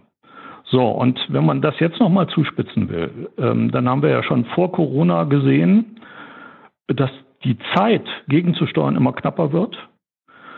Ähm, die ökologische Krise ist im Wesentlichen eine des Weiter so. Aber durch die Sustainable Development Goals, die verabschiedet sind, auch die Klimaziele der Europäischen Union, da hat sie endlich mal gut gearbeitet in einer gewissen Weise, verbindliche äh, Dekarbonisierungsziele, ähm, kann man sogar äh, einen Zeitpunkt äh, angeben, an dem die Krise sozusagen in ökologischer Dimension behoben sein muss. 2050. Vollständige, vollständig dekarbonisierte Wirtschaften, netto null Emissionen. Das muss erreicht werden. So. Und äh, diese, diese Konstellation hat äh, das inzwischen das Zentrum des deutschen Wirtschaftsmodells, nicht nur des deutschen, des europäischen erreicht. Und da können wir natürlich Folgendes sehen. Wir haben äh, über Auto diskutiert, haben einen Automobilbetriebsrat mit am Tisch und der hat das ja schon angedeutet. Äh, der Verkehrssektor ist der, der zur Reduktion der Emissionen äh, noch nichts beigetragen hat. Das, was sozusagen an Klimaeffizienz erreicht wird, wird durch bestimmte spritfressende Autotypen, äh, Mehrverkehr und so weiter äh, wieder gefressen. Äh, und wir hatten vor Corona bereits die Situation, dass man klar sagen musste, wir brauchen sowas wie einen Green New Deal, der dazu führt, äh, dass hm, Produktion umgesteuert wird hin zu neuen Produkten, im Grunde zu neuen Mobilitätssystemen. Ja, E-Mobilität wissen wir im Grunde alle, wird nicht ausreichen. Vielleicht sind die in Zwickau vorübergehend mal die Sieger. Aber im Moment ist es immer noch so, dass ein Auto, ein E-Mobil, wenn nicht eine Recyclingwirtschaft entsteht, also auch die Batterien recycelt werden äh, in der Kreislaufwirtschaft, dass der ökologische Fußabdruck noch höher ist als bei einem konventionellen Auto. So, und ähm, diese, diese Situation vor Augen. Wir müssen grundlegend umsteuern. Äh, wir brauchen neue Mobilitätssysteme, tiefgreifender Umbruch bei Arbeit und Konsum und so weiter. Dies vor Augen, da schlägt jetzt noch Corona rein. Und um das nur mal anzudeuten in wenigen, Konsequenzen, es besteht die große Gefahr, dass die Klimaziele in den Hintergrund geraten. Äh, die Industrieverbände haben sich schon entsprechend geäußert. Äh, vordergründig haben sie erstmal nur äh, gegen die EU-Politik Stellung bezogen, die die Klimaziele möglicherweise nochmal verschärfen will. Aber das geht natürlich indirekt gegen Forderungen, die etwa Fridays for Future äh, erheben. Ja, rascherer Ausstieg aus der Braunkohle, aus der Kohle und so weiter und so weiter. Ähm, das ist der eine Punkt. Der zweite Punkt ist, äh, dass natürlich die Einschränkung von Grundrechten äh, dazu führt, dass solche Bewegungen wie Fridays for Future erstmal von der Bildfläche verschwunden sind. Es gibt jetzt den digital organisierten Protest, aber die Stimme ist deutlich leiser geworden. Nicht? Und ähm, das sind ziemlich bedenkliche Zeichen, weil es bedeuten kann, dass in dem berechtigten, äh, berechtigten Bestreben, äh, die, die äh, wirtschaftlichen und sozialen Konsequenzen ähm, jetzt des, des Shut- und Lockdowns in Grenzen zu halten, ähm, Nachhaltigkeitsziele in den Hintergrund geraten können oder es fast schon sind. Und das ist außerordentlich problematisch. Das wirft die Frage auf, wenn investiert wird, in welche Richtung investiert wird. Und wir müssen uns dann halt auch die Arbeitsverhältnisse mal sehr konkret vor Augen führen. Wir sehen, das ist eigentlich die Hauptwirkung von Corona, dass die Bereiche, die sozusagen in den letzten äh, zehn Jahren und auch schon vor der Krise systematisch geschwächt worden sind über Privatisierungspolitik, Prekarisierung, Niedriglohnsektor und so weiter, dass die jetzt eigentlich Gesellschaft zusammenhalten. Nicht? Also ähm, wenn man sich anschaut, was jetzt alles für systemrelevant erklärt wird, vom Busfahrer über die äh, Verkäuferin, äh, die Kollegin an der an der Supermarktkasse, äh, bis zu denen, die in den Altenpflegeheimen ihren, ihren Dienst tun oder die Notgruppen in den Kitas machen. Das sind genau die Tätigkeiten, die hauptsächlich von Frauen ausgeübt werden, die abgewertet worden sind über viele Jahre, die schlecht bezahlt sind, mit einem hohen Anteil an prekärer Beschäftigung. Und äh, da muss dringend gegengesteuert werden. Nicht letzte, letzte Bemerkung die Realität ist gegenwärtig. Äh, der Arbeitsminister Heil ähm, hat die Systemrelevanz dieser Tätigkeiten erkannt, zum Beispiel diese 1500 Euro Prämie ausgelobt. Im Moment weiß noch keiner, wer die bezahlen soll. Ja, und die Träger der sozialen Einrichtungen diskutieren darüber, ob sie die äh, Anteile, die sie selber einbringen sollen, 500 Euro pro Beschäftigten, ob sie die auf die äh, Menschen äh, umwälzen müssen äh, die von diesen Tätigkeiten profitieren. Nicht? Also das ist die Realität, eine sehr gespaltene Realität. Und äh, ich glaube, dass Politiker höllisch aufpassen müssen, äh, dass sie ähm, nicht Versprechungen machen, die, wenn sie nicht eingehalten werden, zu einem, zu einem dramatischen Legitimationsverlust von Politik führen werden. Okay, vielen, vielen Dank, Klaus. Also sagen, das ganze Thema haben wir sozusagen nochmal, nochmal aufgeblasen, ähm, um, um diese ökonomische ökologische Komponente. Ich glaube, das kann man zur aktuellen Zeit, muss man das immer beides zusammen diskutieren. Ich würde jetzt nochmal äh, an Petra und Raya äh, die Frage stellen, ob es Fragen aus dem Publikum gibt, wo wir jetzt hier äh, passend in die Runde stellen können. Ja, im Grunde genommen äh, wurde auch hier diskutiert, so diese Frage, statt Wirtschaft irgendwie anzukurbeln, sollte man nicht quasi jetzt die Chance nutzen in Richtung sozial-ökologischen Umbau. Im Grunde schon genau, was hier auch schon die Diskussion war. Äh, und es kam noch mal der Hinweis, dass man schon noch mal klären müsste, wer soll diese Zeche bezahlen? Äh, wenn wir sagen Konjunkturmaßnahmen also für einen sozial-ökologischen Umbau oder so, Konjunkturprogramme, äh, wer soll das zahlen? Weil äh, der Hinweis war, dass wir 2008 bereits auch die Beschäftigten hatten, die quasi die Zeche zahlten. Äh, also es geht in die Richtung, die, der, äh, denke ich mal, Umverteilung, steuerpolitische Umverteilung oder so. Aber auch äh, nochmal Richtung Carsten, nochmal der Hinweis, äh, statt mit Druck auf die Beschäftigten zu reagieren nach der Krise, müsste man nicht auch da diese positive Erfahrung von Entschleunigung und so weiter nutzen, um da ganz neue und andere Qualitätsansprüche an das Arbeiten und das Zusammenarbeiten zu stellen. Okay. Vielen Dank, Petra. Ich würde die ersten beiden Fragen vielleicht erstmal an Achim spielen, wenn du das äh, ähm, beantworten willst. Und Carsten kann sich ja schon mal dran auf, auf seine Frage vorbereiten. Ja, ja, ich kann es gerne. Könnt ihr mich hören? Ja. ja. Ähm, ich kann es gerne versuchen. Also äh, auch in Anknüpfung an das, was Klaus äh, gesagt hat. Ähm, also ich, also ich teile erstmal die Einschätzung, ähm, dass jetzt ganz viel schiefgehen kann. Ähm, das ist, das ist keine Frage. Äh, und ich könnte jetzt auch eine Menge Szenarien mir ausdenken und ich habe auch Befürchtungen. Es gibt aber trotzdem auch ähm, positive Anzeichen oder vielleicht auch einen positiven Trend, den man vielleicht mal vorsichtig ähm, auch über diese Krise legen kann und ähm, dann äh, mit dem man dann doch vielleicht äh, optimistischer wird. Und wenn ich mir anschaue, ähm, was für äh, Debatten wir gehabt haben und auch was die Politik gemacht hat die letzten zwei, drei Jahre, dann kann man natürlich sagen, gut, das war vielleicht auch vor dem Hintergrund einer sehr guten Kassenlage, dass man da mutiger wurde und bestimmte Dinge angegangen ist. Das hat sicherlich eine Rolle gespielt. Aber wir hatten ja trotz all der ähm, vergleichsweise großen Erfolge jetzt beim Beschäftigungsaufbau, auch bei der Lohnentwicklung, es war ja im Durchschnitt schon ähm, recht gut, äh, hatten wir ja trotzdem äh, großen Protest und Unzufriedenheit. Also die ökologische Krise auf der einen Seite, aber auch äh, regional äh, große Krisen. Wir hatten ähm, politische Polarisierung, all das. Und mein Eindruck war, dass auch in der, in der Ökonomie ähm, es doch insofern Umdenken gegeben hat, als plötzlich Themen wie Strukturwandel, Strukturpolitik, Regionalpolitik, ähm, auch Industriepolitik wieder eine Rolle spielten. Und das auch im Zusammenhang gerade mit ähm, der Klimapolitik und den Herausforderungen. Also wenn man sich jetzt beispielsweise, ja gut, kann man jetzt sagen, ist egozentrisch, aber äh, ich, äh, es hat mich halt beschäftigt. Also wenn man sich jetzt beispielsweise das letzte Jahresgutachten des Sachverständigenrats anschaut, dann waren eben diese Themen, die ich jetzt genannt habe, äh, zum ersten Mal seit langem und, und dann auch noch in dieser Konzentration innerhalb eines Gutachtens standen im Mittelpunkt.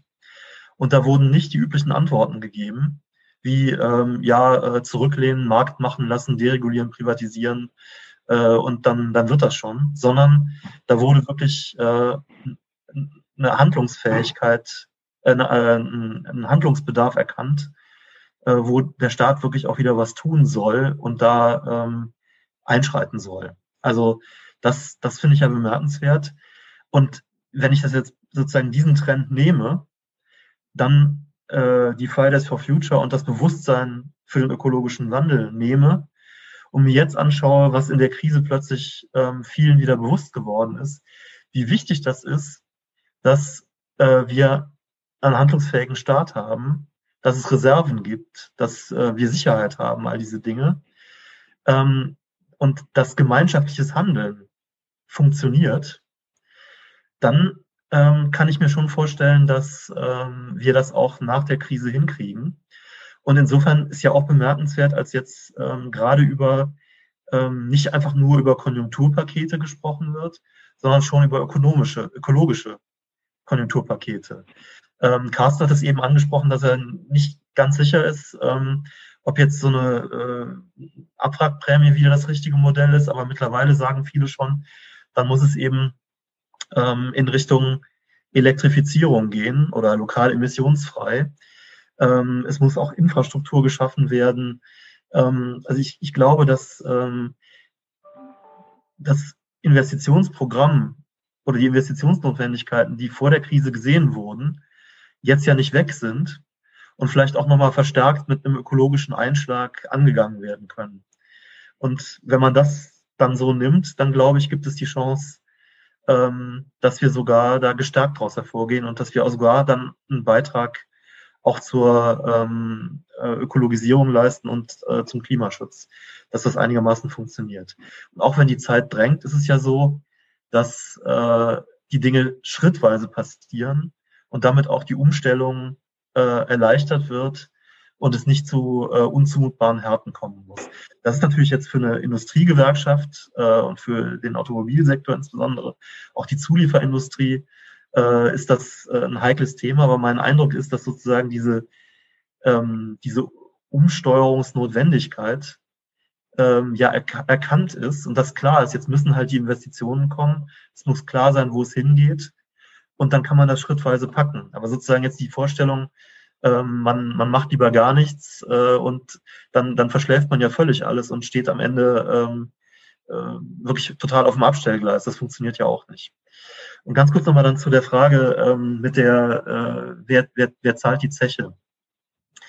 Ähm, das ist ein bisschen eine ähm, schwierige Frage deshalb, weil ich ja eigentlich auch immer für ähm, mehr Gleichheit, äh, auch mehr Steuergerechtigkeit ähm, eingetreten bin.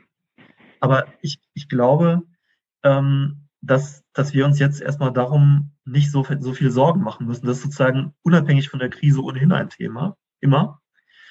Aber ähm, jetzt ist wichtig, dass die richtigen Maßnahmen äh, getroffen werden, um diese Krise zu überbrücken und den, den Start hinterher wieder hinzubekommen.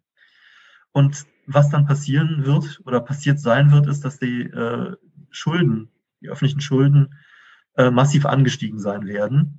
Also wir haben ja jetzt ungefähr 60 Prozent Schuldenstandsquote, ne, also öffentliche Schulden im Verhältnis zum, äh, zur Wirtschaftsleistung. Und dann werden wir wahrscheinlich bei 75 oder 80 Prozent liegen. Das lagen wir aber nach der letzten Krise auch. Und da ist es gelungen, ähm, da tatsächlich rauszuwachsen, ohne dass es äh, einschneidende äh, Maßnahmen gegeben hat.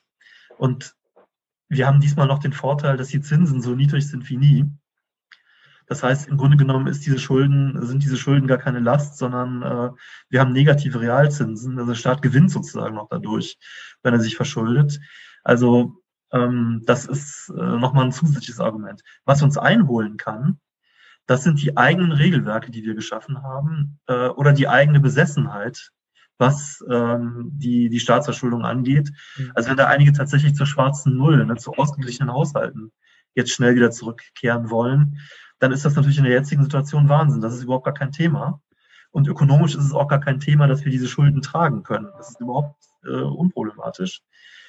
Äh, uns könnte die Schuldenbremse, wenn wir sie eng auslegen, äh, auf die Füße fallen, weil wir da Tilgungsverpflichtungen drin haben, äh, weil wir möglicherweise dann schnell wieder in Richtung Konsolidierung gehen müssen. Da muss man halt gucken, dass man äh, das politisch entsprechend gestaltet und dann auch ähm, dagegen äh, sich stellt. Äh, dann kann man das in den Griff kriegen ökonomisch. Also es ist nicht zwingend so, dass da eine Riesenlast entsteht, die am Ende zu Sparpolitik und sonst was führt. Also ich habe mich gewundert, dass, ich sage jetzt mal keinen Namen, aber auch ein bekannter Ökonom hat schon gesagt, ja ist ja klar, jetzt nach der Krise, da wird muss un, unheimlich gespart werden. Und da fällt mir zum Beispiel schon gleich mal die Rente ein, ne, wo äh, alles äh, gekürzt privatisiert werden muss. Gut, ich meine, das, das sind Stimmen, die laut werden, aber das war vorher halt nicht notwendig und das ist jetzt auch nachher nicht notwendig. Äh, und genau dagegen muss man sich dann stellen. Und wenn man das macht, dann ähm, gibt es wirklich die, die große Chance, dass da keine, keine Last bleibt und dass man äh, durch vernünftige Politik auch eine gerechtere Gesellschaft hinbekommt, äh, in der die, äh, die Lasten fairer geteilt sind, in der wir bessere Entlohnung haben, äh, in der das, das Steuer- und Sozialsystem gerechter ist. Das können wir alles hinkriegen. Äh, es ist eine Frage des, des Wollens und der politischen Durchsetzungskraft und auch zum Teil der Einsicht, dass das möglich ist und dass man da nicht an irgendwelchen Mythen festhält, wie, äh, oh Gott, die Schulden äh, sind ganz furchtbar und werden uns alle erdrücken oder so. Das äh, ist, ist, glaube ich, das Zentrale. Und dann kann man viel hinkriegen. Und im Übrigen, wir sehen ja gerade, ähm, dass unglaublich viel auf die Beine gestellt wird. Dinge, äh, die in der letzten Krise noch nicht möglich waren, also was der Staat jetzt alles mobilisiert und die ich vor, sagen wir mal, 15 Jahren für unmöglich gehalten habe. Da war das so, dass die Krisenreaktion war, oh, wir haben eine Krise, äh, wir müssen den Gürtel enger schnallen. Und dann ist, ist der Staat äh, auf Tauchstation gegangen und hat in der Krise die Beschäftigung abgebaut, hat äh, bei den, bei den ähm, Investitionen gespart und hat, äh, hat alle möglichen Leistungen eingeschränkt. Und wenn wir uns sozusagen von diesen, von diesen Fehlern verabschieden endgültig, äh, können wir sehr viel hinkriegen. Also sozusagen die Zukunft ist da offen und ähm, ich, ich sehe da große Chancen, ich sehe die Risiken, aber man muss jetzt halt dafür äh, sich einsetzen, sozusagen, also meine Aufgabe jetzt argumentativ und äh, die, die Aufgabe in der Politik ist halt, äh, das entsprechend äh, dafür zu kämpfen, dass das, äh, dass das gut geht und die Möglichkeit besteht. Okay, vielen, vielen Dank, Achim. Äh, sagen, du hast schon sagen schon ganz viel von äh, einmal, einmal weggenommen, wo wir gleich nochmal diskutieren wollen. Aber das ist ja nicht schlimm, ne? Sagen, man kann ja Sachen zwei, dreimal auch nochmal hier diskutieren. Ich würde jetzt nochmal das dann Carsten geben äh, und so genau. Es gab eine Frage an dich. Vielleicht willst du die noch kurz beantworten. Du musst den Ton einschalten. Wer jetzt? mache ich ja mit Absicht immer aus, damit ihr von meinem Gekruschel nicht gestört werdet. Ähm, danke für den Hinweis. Also die Diskussion darum, kann man von den Arbeitsbedingungen etwas mitnehmen für die Zeit nach Corona? Ich glaube, dass das ein, ein beinharter Verteilungskampf wird, weil natürlich ein Großteil der Profite daran hängen, wie der Ausbeutungsgrad zustande kommt. Der wird über die Produktivität abgebildet. Und damit ist natürlich klar, dass das größte Ziel aller ist, so schnell, also der Kapitaleigner, ist so schnell wie möglich wieder auf Stückzeit zu kommen und das rauszuholen, was rauszuholen geht. Ich bin eher bei der Frage, wenn wir nach vorne schauen, kann man den Kollegen tatsächlich erklären, deine Arbeitsplätze sind sicher auch in zehn Jahren, wenn es gelingt, weiterhin 14 Millionen Autos in den Weltmarkt zu brummen. Hallo, schön, dass du da bist. Ja. Wunderbar. Darf ich kurz meinen Satz zu Ende machen und dann können wir nochmal? Ein klasse Puzzle. Wir sind ähm,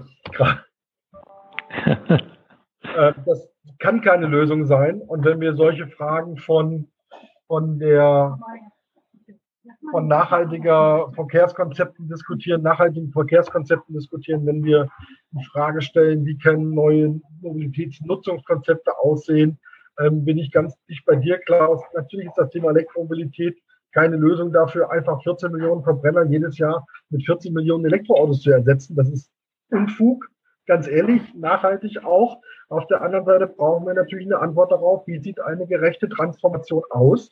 Und wir können nicht alle Wanderführer im Habichtswald werden hier in Kassel. Also das wird so auch nicht funktionieren. Das heißt, dazwischen gibt es etwas und dann müssen wir die Frage eben gucken, kann man Demografie nutzen, kann man über an die drankommen, die jahrelang mit dem Thema Riesengeld verdient haben. Gibt es sowas wie Dekarbonisierungsfonds? Gerechte Transformation ist, ist ein großes Wort, aber im Kleinen, wenn du darauf keine Antworten hast, werden dir die Menschen nicht folgen. Und wenn sie dir nicht folgen, dann endet das genauso, wie wir das bei der Flüchtlingskrise gesehen haben. Wenn es nicht gelingt, inhaltlich argumentativ das auch nach vorne zu bringen, das inhaltlich und auch finanziell gerecht zu verteilen, dann kriegen wir ein Problem. Und eins merkt man ja auch gerade, ich meine, da hat man SPD-Vorsitzender mal eine gute Idee. Und das Einzige, was uns allen einfällt, ist zu sagen, war nicht gut genug, war nicht viel genug, äh, müssten wir eigentlich noch viel krasser diskutieren. Es ist schon bescheuert. Anstatt zu sagen, die Vermögensaufgabe ist natürlich ein wertvoller Hinweis, wobei ich da auch bei Achim bin, wir werden hinterher drüber diskutieren, wie es geht. Das werden wir jetzt nicht sofort machen müssen. Aber anstatt zu sagen, jawohl, geht in die richtige Richtung, lasst mal drüber nachdenken, wie das noch weitergeht, fällt uns untereinander als Linken erstmal nichts Besseres ein, wie uns zu erklären, ich habe noch drei bessere Vorschläge und meiner ist sowieso der allerbeste. Also das ist auch so ein alter Reflex. Ich glaube, mit dem kommen wir auch nicht weiter, sondern da geht es tatsächlich darum zu schauen, was ist wirksam, wie ist es wirksam und wie macht man es am Ende auch, weil du musst es ja irgendwie durchsetzen. Es fällt ja nicht vom Himmel, indem wir alle abstimmen, soll es eine Vermögensabgabe geben oder nicht, sondern sie muss in Gesetze gekleidet werden und sie muss politisch umgesetzt werden mit einer tragfähigen Mehrheit und allem, was dazugehört. Und das macht, glaube ich, schon ein paar, ein ernsthafte Antworten nötig und auch das gemeinsame sich darum streiten. Und die Frage, geht es zur schwarzen Null zurück oder nicht? Ähm, oder nutzt man das als Chance, um bestimmte Sachen zu finanzieren, es als Investition in die Zukunft zu verstehen? Das wird ein Verteilungskampf, den wir gemeinsam inhaltlich austragen müssen. So, Arbeitszeitverkürzung wird auf, der Tablett, auf dem Tablett liegen müssen. Geht gar nicht anders, dass die verbleibende Industriearbeit, die natürlich auch tarifvertraglich gut geregelt ist, ähm, auf mehr Schultern verteilt wird, ist eine Diskussion, um einfach aus der, aus der Geschwindigkeit rauszukommen, mehr Menschen in Arbeit zu bringen. Alle diese Fragen werden wir hinterher auch zu diskutieren haben. Aber das geht jetzt auch schon ein Stück in die Zukunft, was man da, da diskutieren. Aber soweit zu der Frage, wie kann man es machen? Und ist es nicht auch möglich, Dinge mit rüberzunehmen für die Zeit nach der Krise? Okay. Vielen, vielen Dank, Carsten. Wir würden jetzt gleich eine fünfminütige Pause machen, damit jeder nochmal kurz durchatmen kann und wir dann äh, sozusagen danach sagen nach vorne diskutieren können, sagen in die Zeit nach Corona. Aber bevor wir in die Pause gehen, will der Kollege Sokyong Lee noch was sagen und äh, du hast das Wort. Ja, hallo liebe Kolleginnen und Kollegen. Äh, wir haben heute nochmal ein spezielles Angebot für euch, weil wir wissen, dass diese Web Talks so gestaltet sind, dass äh, viele Vortragsparts dabei sind, sehr interessante Vortragsparts, aber die Form der Diskussion, des Austauschs so nicht möglich sind, wie ihr es vielleicht von unseren Seminaren kennt. Ich habe jetzt in den Chat nochmal einen Link reingepackt und wir würden äh, euch anbieten ab 21 Uhr, also wenn ihr euch ein bisschen äh, gesetzt habt äh, nach dieser Veranstaltung und dann vielleicht auch in der Stimmung seid, bei einem Bierchen äh, oder einem anderen Kaltgetränk nochmal zusammenzukommen, könntet ihr hier in den Raum kommen und dann würden wir euch die Gelegenheit bieten, nochmal zu dem, was hier vorgetragen wurde, ähm, zu diskutieren, Meinungen auszutauschen, ein bisschen rumzuspinnen, sorgenlos zu werden. Sind alle herzlich eingeladen, auch ihr vier, die hier dabei seid, aber es ist natürlich eine freiwillige Angelegenheit.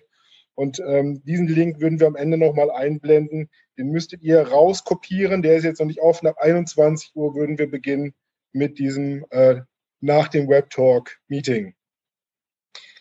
Vielen Dank, äh, Sokyong. Und wir würden, wie gesagt, fünf Minuten Pause machen und äh, es gibt so ein schönes Bildchen, das der Sokyong gleich einblendet und dann geht's gleich wieder los. Okay, herzlich willkommen zurück bei unserem Web Talk. Ähm, äh, und es wird jetzt gleich weitergehen. Wir waren sagen jetzt in der bei den letzten zwei Fragerunden ging es erst um die vergangene Krise im, im 829 dann ging es so um aktuelle Auswirkungen von der Krise. Wir würden jetzt so langsam nach vorne diskutieren ähm, wollen. Und zwar, was heißt das sozusagen jetzt alles für die Zeit nach der Krise? Ähm, äh, Klaus, Carsten ist schon wieder da. Achim wird bestimmt gleich kommen. Und ich würde sagen, dann fangen wir einfach mit Klaus an. Ähm, und ähm, wir waren ja bei dem Thema sozial-ökologische äh, Wende, Transformation und so weiter und so fort meine Frage an dich wäre zum einen, was glaubst du, wird diese Krise und diese Krisenerfahrung mit den Beschäftigten hier in Deutschland machen? Äh, und äh, was wird aus dem sozial-ökologischen Umbau? Also, also dann wird das Bewusstsein stärker werden oder wird eher ein Bewusstsein haben, das sagt, scheißegal, Hauptsache irgendwie die Wirtschaft. Also äh, ich glaube, was die Beschäftigten angeht, muss man ganz genau hinschauen.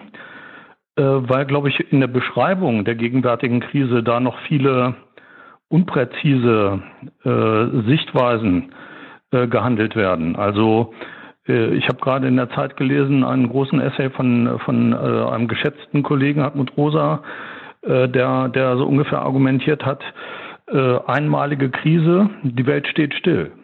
Das stimmt natürlich nicht. Ja, sie stimmt in manchen, sie steht in manchen Bereichen still, also etwa im Kulturbereich und so weiter. Ähm, wir, wir, können, wir, wir merken, dass wir ohne äh, Fußball-Bundesliga sehr gut leben können, selbst ich. Ja, ähm, aber äh, wenn wir jetzt genauer hinschauen, ja, also wir haben etwa die Hälfte der Beschäftigten, die weiterarbeitet ähm, und das teilweise oder ganz im Homeoffice. Das wird zum Teil als Befreiung erlebt, also als ein richtiger Gewinn. Ähm, gleichzeitig gibt es aber auch viele, die stellen fest, äh, wenn man die zehnte Videokonferenz gemacht hat, dass es doch ein Unterschied ist, selbst wenn man keine technischen Probleme hat, äh, dass es ein Unterschied ist zu einer Situation, wo man face-to-face -face kommuniziert, wo man den Gegenüber äh, richtig einschätzen kann, wo Emotionen mitschwingt und so weiter. Und das geht doch in der digitalen Kom äh, Kommunikation sehr stark verloren. Wir dürfen aber auch nicht übersehen, dass es äh, eine ganze Reihe von Leuten gibt, die einfach normale weiterarbeiten. Also wir haben es ja gehört von VW, äh, Carsten hat das ja berichtet, ähm, auch mit den Schwierigkeiten, da die äh, äh, Distanzregeln einzuhalten und so weiter. Äh, ich glaube, dass auch die Risiken sehr ungleich verteilt sind, gegenwärtig in der Krise. Das muss man klar sehen. Und ich glaube, dass es die erste äh, Aufgabe von Gewerkschaften eigentlich wäre, ähm, dafür zu sorgen, dass äh, diese Ungleichheiten thematisiert werden und dass sie gewissermaßen kompensiert werden, sei es durch Zulagen, sei es durch besseren Schutz und so weiter und so weiter. Das ist mal das eine. Ähm, der zweite Punkt ist, wenn wir das ernst nehmen, was jetzt sehr zu Recht ähm, auch von politischer Seite gesagt wird, also Aufwertung der Tätigkeiten, äh, die jetzt als systemrelevant gelten. Und Aufwertung heißt ja dann vieles. Größere Wertschätzung, bessere Bezahlung, das muss sich auch in Geld ausdrücken und so weiter. Dann würde das nicht weniger bedeuten als, eine, als einen wirklichen Umbau der Beschäftigungs- und auch der Einkommensstruktur. Äh, das würde bedeuten, dass man den Niedriglohnsektor dramatisch schrumpfen muss. Äh, das würde bedeuten, dass ähm, die Beschäftigung in diesen sozialen Dienstleistungsbereichen, dass sie sehr viel besser bezahlt werden muss. Und das muss man natürlich finanzieren. Ja. Ähm, und ich will die Bedeutung für den Metallsektor vielleicht nochmal in einem Beispiel deutlich machen. Äh, wir haben unsere Zulieferstudie vor einigen Monaten in Eisenach vorgestellt. Wir haben festgestellt, äh, noch vor Corona, äh, dass ein großer Teil der, der Thüringer kleineren, mittleren Zulieferbetriebe auf Digitalisierung, ähm, äh, Dekarbonisierung überhaupt nicht vorbereitet ist, also gar nicht strategiefähig ist, auch wegen des Platzes in der Wertschöpfungskette. Äh, und da haben Opel-Betriebsräte teilgenommen, äh, auch Betriebsräte aus anderen Unternehmen. Und mit Empörung wurde berichtet, dass der wieder amtierende Thüringer Ministerpräsident Bodo Ramelow ein Jahr zuvor gesagt habe, sei doch alles kein Problem. Wenn äh, im Autobereich Arbeitsplätze verloren gehen, solle man doch bitte schön in die Pflege gehen. Ein Aufschrei der Empörung. Ja. Ähm, ich habe dann äh, die Gegenfrage gestellt, in diesem Falle mal ausnahmsweise, nicht ausnahmsweise, aber äh, in diesem Falle einig mit dem, mit dem ähm, Ministerpräsidenten und habe gefragt, wenn die Pflegearbeit ordentlich bezahlt wäre, wenn sie gesellschaftlich so anerkannt wäre, äh, dass sie nicht mit Statusverlust verbunden wäre, wenn sie damit verbunden wäre, dass man flexibel äh, wechseln kann in Weiterbildungssysteme, auch an Universitäten aus der beruflichen Praxis und so weiter, könnte er mir dann ernsthaft erzählen, dass äh, am Band bei Opel unbedingt sinnerfüllender ist als jetzt ähm, Menschen zu betreuen und ihnen äh, zu helfen, ihr Alter einigermaßen glücklich zu äh, verleben, durchleben, was auch immer. Ja, da war relativ äh, langes Schweigen dann äh, in der Runde.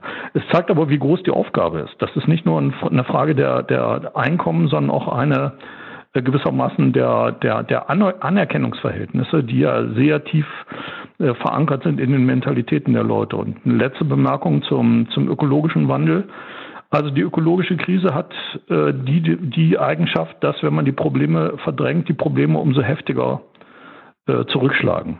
Nicht? Das haben wir, haben wir jetzt erlebt. Ähm, äh, Im Grunde sind wir ja schon in so einer Rückschlagssituation. Ähm, also ich glaube, wenn in der Krise überhaupt, in der Corona-Krise überhaupt eine Chance steckt, dann, dass jetzt die Prioritäten bei den Investitionen so gesetzt werden, dass man tatsächlich bei ökologischer Nachhaltigkeit einen großen Schritt vorankommt. Und da, dazu bedarf es aber Druck. Ja, das wird nicht gehen. Also ich bin, bin äh, äh, zutiefst beglückt, dass es Betriebsräte gibt wie den Carsten, nicht? Äh, die die Problematik ähm, äh, vor sich sehen und, und klar nach, nach Lösungen suchen müssen, die auch praktikabel sind. Ja. Ähm, wenn das nicht gelingt, auch da bin ich bei Carsten, dann könnten wir eine Situation erleben wie in den Braunkohlerevieren.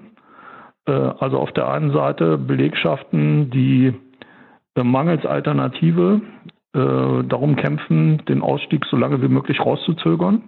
Und auf der anderen Seite ökologische Bewegungen, die das Gegenteil wollen und dazwischen drin geht gar nichts mehr und das schwächt beide Lager so, dass es nicht richtig vorangeht.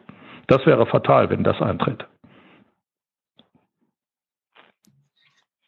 Vielen Dank, Klaus, äh, für deine Einschätzung. Ähm, äh, ich würde es nochmal äh, Achim nochmal ins Boot holen und bei dem ansetzen, wo, wo du gerade eben aufgehört hast, Achim, ist bei dem ganzen Thema Staatsverschuldung und, und wie gehen wir irgendwie sagen, ähm, nach, quasi nach Corona sagen damit um. Es gab ja im Endeffekt sagen, diese Mauer der schwarzen Null, sagen, vor Corona, die, die so langsam aufgebrochen werden konnte, dass man sagt, okay, man muss mehr, mehr Investitionen machen. Aber sagen, wenn wir das, ähm, sagen, wenn wir das alles diskutieren, was wir gerade hören, wenn wir nach Corona zum einen noch diese riesengroßen Investitionsbedarfe haben, plus die Umbaubedarfe plus eine große Staatsverschuldung. Und äh, was glaubst du, wie werden da die, ja, die Fronten sein, ähm, sagen nach Corona und äh, was, was muss äh, unbedingt verhindert werden von uns als Gewerkschafterinnen und Gewerkschafter? Ja, also ähm, ich, äh, eine Prognose, wie jetzt genau die Fronten sein werden, äh, das, das traue ich mich nicht abzugeben oder eine Befreiung, aber ähm, ich, ich versuche es jetzt nochmal optimistisch ähm, weil ich ja eben diesen Weg eingeschlagen habe. Äh, wie gesagt, ich kann mir düstere Szenarien ausdenken, ähm, aber das mache ich jetzt einfach nicht. Und ich meine, wir haben ja äh, bis kurz vor der Krise eigentlich einen unglaublichen Schulterschluss gehabt, äh, was die öffentlichen Investitionen anging. Und zwar tatsächlich äh, sozialpartnerschaftlich, kann man das ja so mal nennen. Ähm, das heißt, äh, das äh, Institut für Makroökonomie und Konjunkturforschung äh, mit Sebastian Dolin, das gewerkschaftsnahe Institut und das arbeitgebernahe Institut der deutschen Wirtschaft mit Michael Hüter haben gemeinsam sich ausgesprochen für ein äh, riesen, naja, sagen wir mal 500 Milliarden Investitionspaket über die nächsten zehn Jahre und haben da auch in dem Fall jetzt von Seiten ähm, der, der Wirtschaft mit dem Tabu äh, schwarze Null und äh, ein bisschen höhere Staatsverschuldung wirklich gebrochen. Ähm, das heißt, da gab es ja diese, diese Einigkeit, diesen Schulterschluss. Der ist sozusagen nicht, letzten Endes nicht in die Politik äh, so hineingegangen, wie man bei so einem Schulterschluss sich eigentlich hätte erhoffen können, weil da in der Union, aber ich glaube auch noch innerhalb der SPD ähm, noch Widerstände waren oder auch nicht der Mut. Aber ich könnte mir schon vorstellen, dass man äh, insbesondere jetzt mit ökologischem Einschlag ähm, sozusagen die äh, Konjunkturpakete jetzt zur Konjunkturerholung ähm, mit grünem Einschlag und dann langfristig Verstetigung, Investitionsmaßnahmen, gerade in die ökologische Richtung, ähm, schrittweiser Umbau, das, das kann schon funktionieren. Und ähm, das halte ich nicht für, äh, für unmöglich. Und ähm, umgekehrt jetzt doch das, das Schlimme, was passieren kann. Schlimm wäre tatsächlich, dass äh, wir jetzt ähm, aus Angst vor Staatsverschuldung oder vor ich weiß nicht was ähm, nicht mehr die richtigen Maßnahmen ergreifen, wir dann wirklich eine schwere Krise mit Massenarbeitslosigkeit ähm, bekommen und äh, dann auch wieder die öffentlichen Finanzen in schlechter Verfassung sind und dann wird angefangen, wirklich in der Breite überall wieder zu kürzen. Und dann kriegen wir gar nichts hin. Dann sind wir sozusagen wieder zurück in der, in der düsteren Zeit. Äh, Deutschland kranker Mann, äh, Europas. Ähm, also das, das, das wäre das, was, äh, was man verhindern muss. Und wie gesagt, da sehe ich aber auch, dass die Fronten ähm, nicht so schlimm sind wie früher mal, dass es da durchaus ähm, auch äh, Verbündete gibt. Und ähm, wenn, wenn da in der Politik noch eine größere Einigkeit herrschen würde, auch mehr Mut von mancher Seite, äh, was man alles erreichen kann, dann ähm, kann man, wie gesagt, viel hinbekommen. Und das wäre dann auch die Rolle, glaube ich, ähm, der Gewerkschaften, und zwar sozusagen arbeitsteilig, äh, so wie Carsten das jetzt macht, ähm, auf, der, auf der betrieblichen Ebene, aber natürlich mit, mit dem Blick für, fürs Ganze und umgekehrt ähm, von oben, also sozusagen von Seiten der, ähm, äh, der, der, der Gesamtperspektive, aber auch mit dem Blick für die betriebliche Realität. Und sozusagen, wenn, wenn die Gewerkschaften diese, diese Stärke, diesen, diese beiden Blickwinkel zusammenbringen und das in die Politik tragen, glaube ich, dass das eine große Wirkung hat. Und mein Eindruck ist überhaupt, dass ähm, gerade auch äh, die, die Gewerkschaften, aber auch die IG Metall, sowohl bei der letzten Krise als auch bei der jetzigen Krise, ja durchaus gehört werden, ähm, auch in, in den Ministerien, auch im Kanzleramt. Und ähm, dass das ganz wesentliche äh, Punkte sind, die, die dort eingebracht werden. Und ähm, das bin ich, da bin ich mir sicher, werden die Gewerkschaften weiter so machen. Ähm, und dann ähm, wird das die Chancen auch nochmal erhöhen, dass was Vernünftiges rauskommt. Vielen Dank, Achim. Ähm, dann eine ähnliche Frage, äh, eine andere Frage an dich, äh, Carsten. Und zwar, was, äh, also was wird gerade bei, bei, euch im, bei dem Betriebsrat diskutiert für die Na Zeit nach Corona? Also was ähm, diskutiert ihr als VW-Betriebsrat für die Zeit nach Corona? Wie man an verschiedenen Auswirkungen schon gemerkt hat, gibt es ja nicht den VW-Betriebsrat, sondern es gibt ja durchaus ähm, auch unterschiedliche Positionen bei uns. Ich bin da eher in der Minderheitenposition, womit ich aber auch kein Problem habe, weil am Ende werden sich, glaube ich, die richtigen Argumente durchsetzen. Ich streite viel mehr dafür, dass man die Position erst einmal alle ordentlich beleuchten muss, um dann zu schauen, wie sie denn wirken. Zurzeit gibt es wenig Debatten. Es gibt die meisten Debatten nur Management. Dabei, dieses Hochfahren zu, zu managen. Und es gibt noch keine strategischen Debatten um die Frage, wie kann es denn jetzt weitergehen? Und es einfach ähm, das Tagesgeschäft zurzeit eigentlich auch keine Luft dafür lässt. Ich würde mir wünschen, wir würden diese Diskussion, die wir vor der, vor der Krise angefangen haben mit dem Thema gerechte Transformation, wir waren ja in Berlin auf der Demo, das hat ja eine Menge, eine Menge Impulse auch ausgelöst. Es gibt diesen Zukunftsdialog da vom, DGB mit den verschiedenen Zusammenbringen im Rahmen Digitalisierung und ähm, die Frage Dekarbonisierung und so weiter, gab es in unterschiedlichen Debattenbeiträgen eine Menge spannende, Menge spannende Erkenntnisse auch über die einzelnen Gewerkschaften hinaus im Zusammenschluss, von denen ich glaube, dass es der richtige Weg ist, das genauso auszutauschen. Äh, Klaus hat ein paar Sachen dazu gesagt, die man auch noch machen kann. Ein bisschen vermisse ich, dass es kein geordneter Prozess ist. Also es gibt zurzeit niemanden, der die Fäden in der Hand hat, um zu sagen, wie kriegen wir denn diese ganzen Diskussionsstränge zusammen, um dann daraus weiterzumachen, weil auch diese Fragen der Demokratie, also was erleben wir denn zurzeit? Wir erleben ja zurzeit eine Menge besorgte Bürger, die am liebsten ähm, die Polizei umrennen würden, weil sie nicht ohne Maske irgendwo hin dürfen. Das ist eine verrückte, eine verrückte Erscheinungsform, auch am Rand natürlich, aber schon sehr merkwürdig, was da passiert, wenn sich dann alle Verrückten ähm, zusammenschließen und glauben, dass das Retten des Grundgesetzes dadurch erreicht wird, dass man irgendwelche Polizeiketten durchbricht um dann ähm, sich möglichst schnell anzustecken oder eben auch nicht, weil das ja alles nur erfunden, gibt ja gar nicht. Also das ist ja auch so eine verrückte, ein verrücktes Phänomen, was zurzeit durch die sozialen Netzwerke da geistert. Aber nochmal zurück zur Frage. Es gibt noch keinen geordneten Prozess. Ich glaube, dass wir die Fragen neben der wirtschaftlichen Auseinandersetzung, die Fragen der Demokratie und der Beteiligung nach vorne bringen müssen. Und das Ganze kreist natürlich um die Frage, wie sieht Arbeit in der Zukunft aus? Wie lässt sich eine, eine gerechte Transformation umsetzen?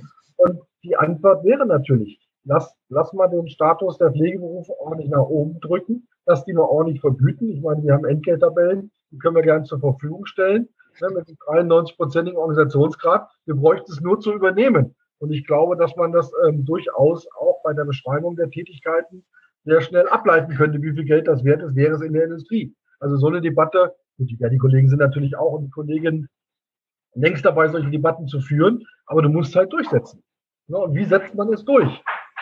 Und an der Stelle glaube ich, werden wir noch hinkommen, sind wir aber zurzeit aktuell, wenn wir ehrlich sind, nicht. Wird aber eine Aufgabe sein, das jetzt zu machen. Und ich glaube, auch solche Formate hier sind durchaus hilfreich, so etwas zu entwickeln.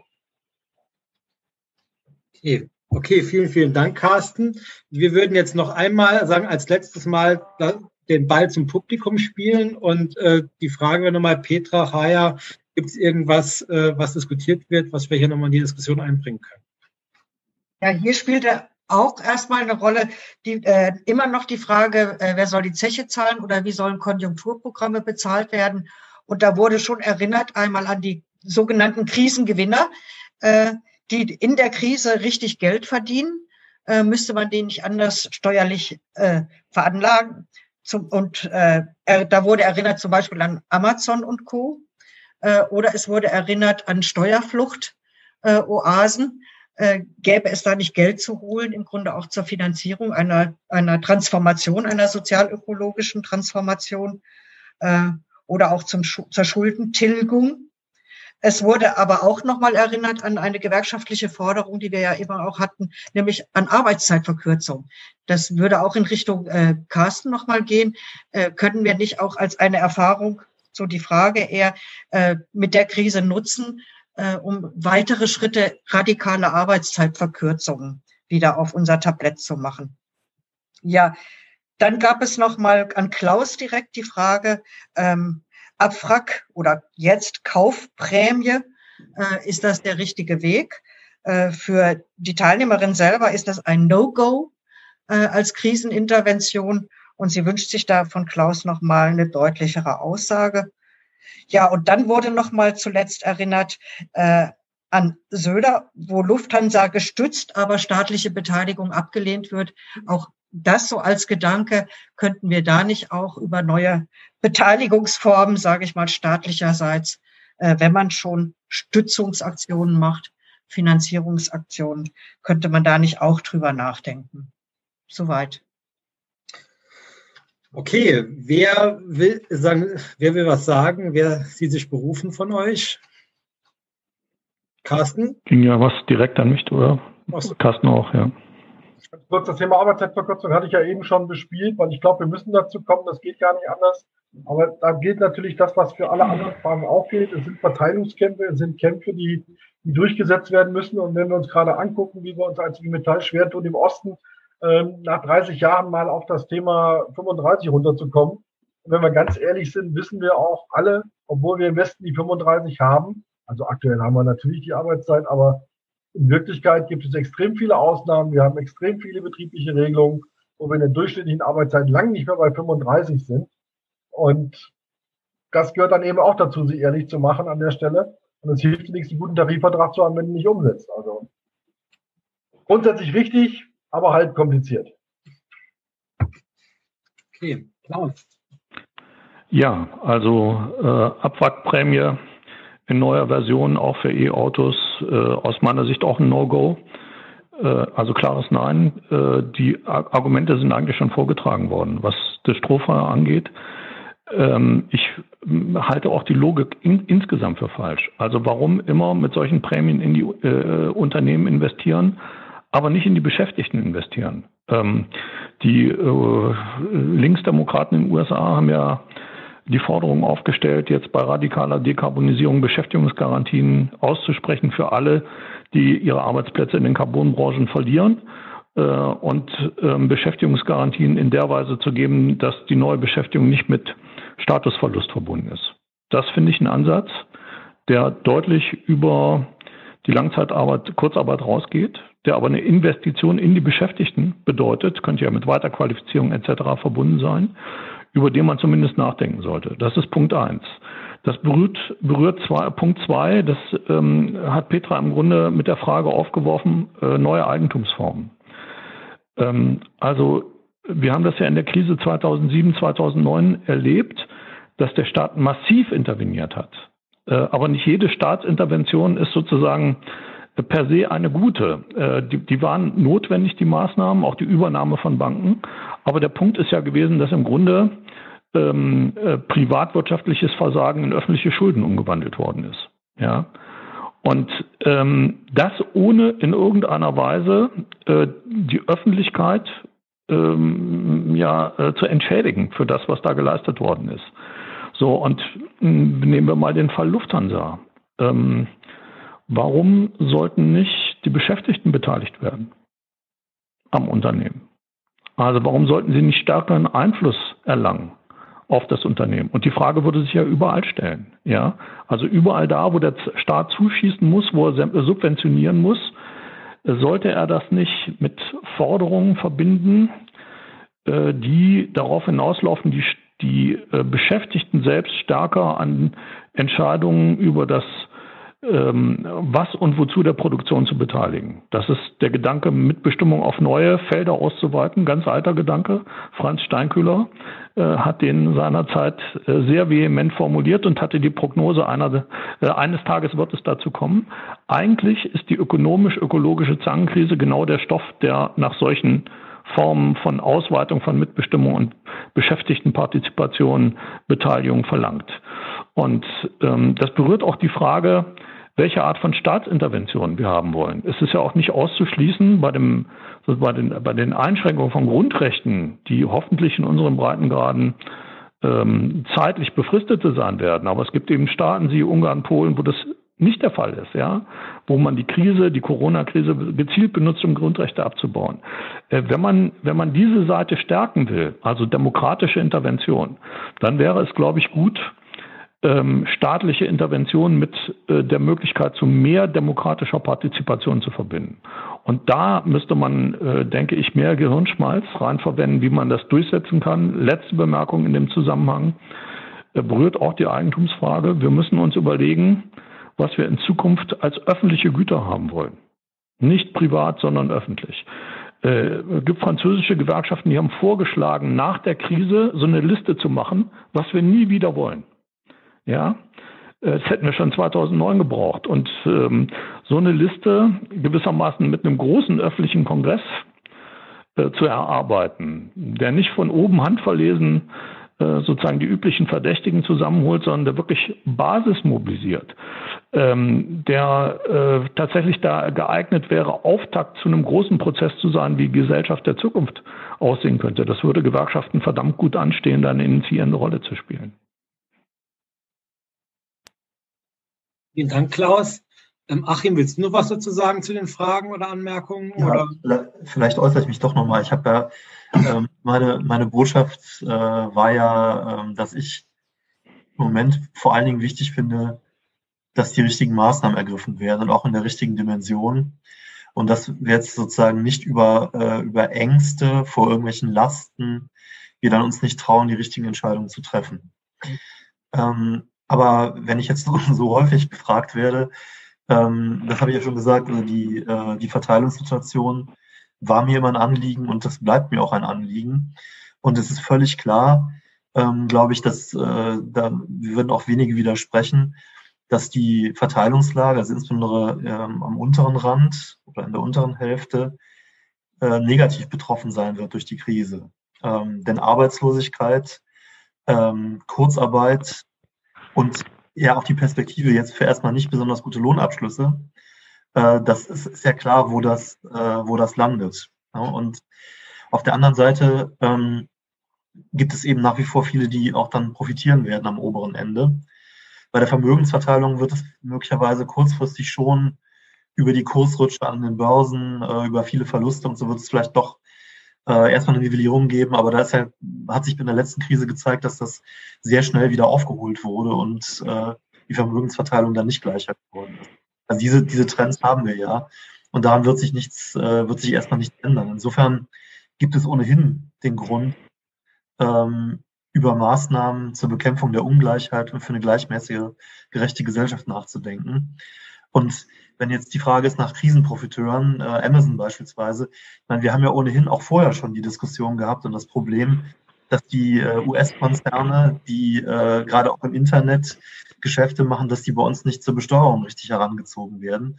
Das heißt, das stand ohnehin auf der Agenda und der Bedarf existiert und der wird weiter existieren. Und immerhin war es ja so, dass in der letzten, nach der letzten Finanzkrise ähm, es doch im internationalen Steuerwettlauf nach unten für die Unternehmen und auch für, für Reiche es zumindest eine Pause gegeben hat und bestimmte Dinge wie Steuerverlagerung, Steuervermeidung etwas mehr, etwas stärker angegangen worden sind. Und genau das muss man natürlich äh, sowieso tun und man muss es nach der Krise äh, nochmal besonders tun. Aber nochmal zurück, das hat aber aus meiner Sicht, wie gesagt, nichts zu tun ähm, damit, dass wir damit Lasten abtragen müssen, sondern das ist etwas, was ohnehin Aufgabe ist. Und diese Last, die äh, durch die Staatsverschuldung, die ist ökonomisch leicht zu schultern. Und solange wir sozusagen null Zinsen haben und damit unter Berücksichtigung der Inflation de facto sogar noch was bekommen als Staat, wenn wir uns verschulden, ähm, ist, ist das nicht die Last. Ja? Ähm, und aus der, aus der Last, in Anführungszeichen, der Staatsverschuldung kommt man raus, indem man hinauswächst. Man hat einen nominalen Schuldenstand und der wird halt im Verhältnis zur Wirtschaftsleistung ähm, immer kleiner über die Zeit und am Ende ist er geschrumpft und ähm, ist harmlos. Ja, das, ist, das ist sozusagen das Rezept, äh, um da rauszukommen. Und davor muss man eigentlich keine Angst haben. Und all die anderen Probleme existieren, man muss sie angehen. Und man muss sie verschärft dann angehen natürlich und dann muss man auch die Verteilungsdebatte führen und auch darauf vorbereitet sein. Insbesondere dann werden eben Fehler gemacht werden und äh, wir dann plötzlich Kürzungsdiskurse bekommen, Kürzungsmaßnahmen, wo das, was Klaus angesprochen hat, eine öffentliche Daseinsvorsorge, was man eigentlich möchte und was man nicht mehr möchte, was man möchte, wo all diese Dinge dann äh, komplett unter die Räder geraten.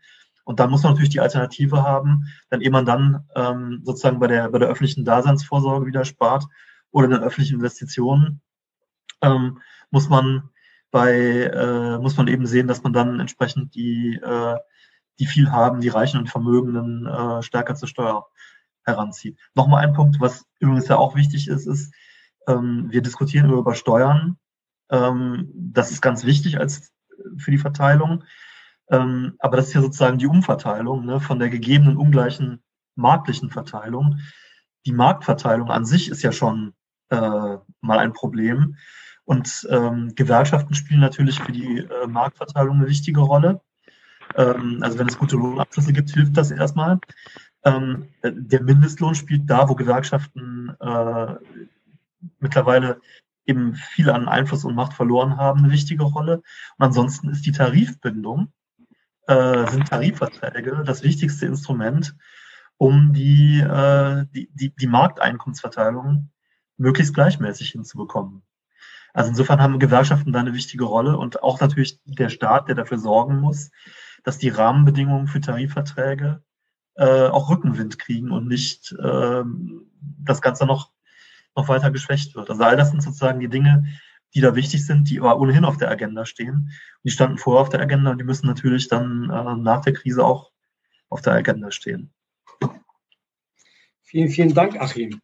Wir würden jetzt die allerletzte Runde drehen und das wäre sagen so eine kurze Runde. Ähm, und die Idee ist, dass jeder von euch drei vielleicht noch einmal sagt, also das ist ja eine Veranstaltung der IG Metall, ähm, was ihr äh, der IG Metall rät für die Zeit nach Corona, aber so mit einem mit einem, einem kurzen Statement, also irgendwie so maximal zwei Minuten, wo er sagt, okay, das wäre mein persönlicher Rat an die IG Metall oder mein Wunsch auch, je nachdem, was man da besser ähm, ähm, sagen, formulieren will, ähm, an, die, an die IG Metall.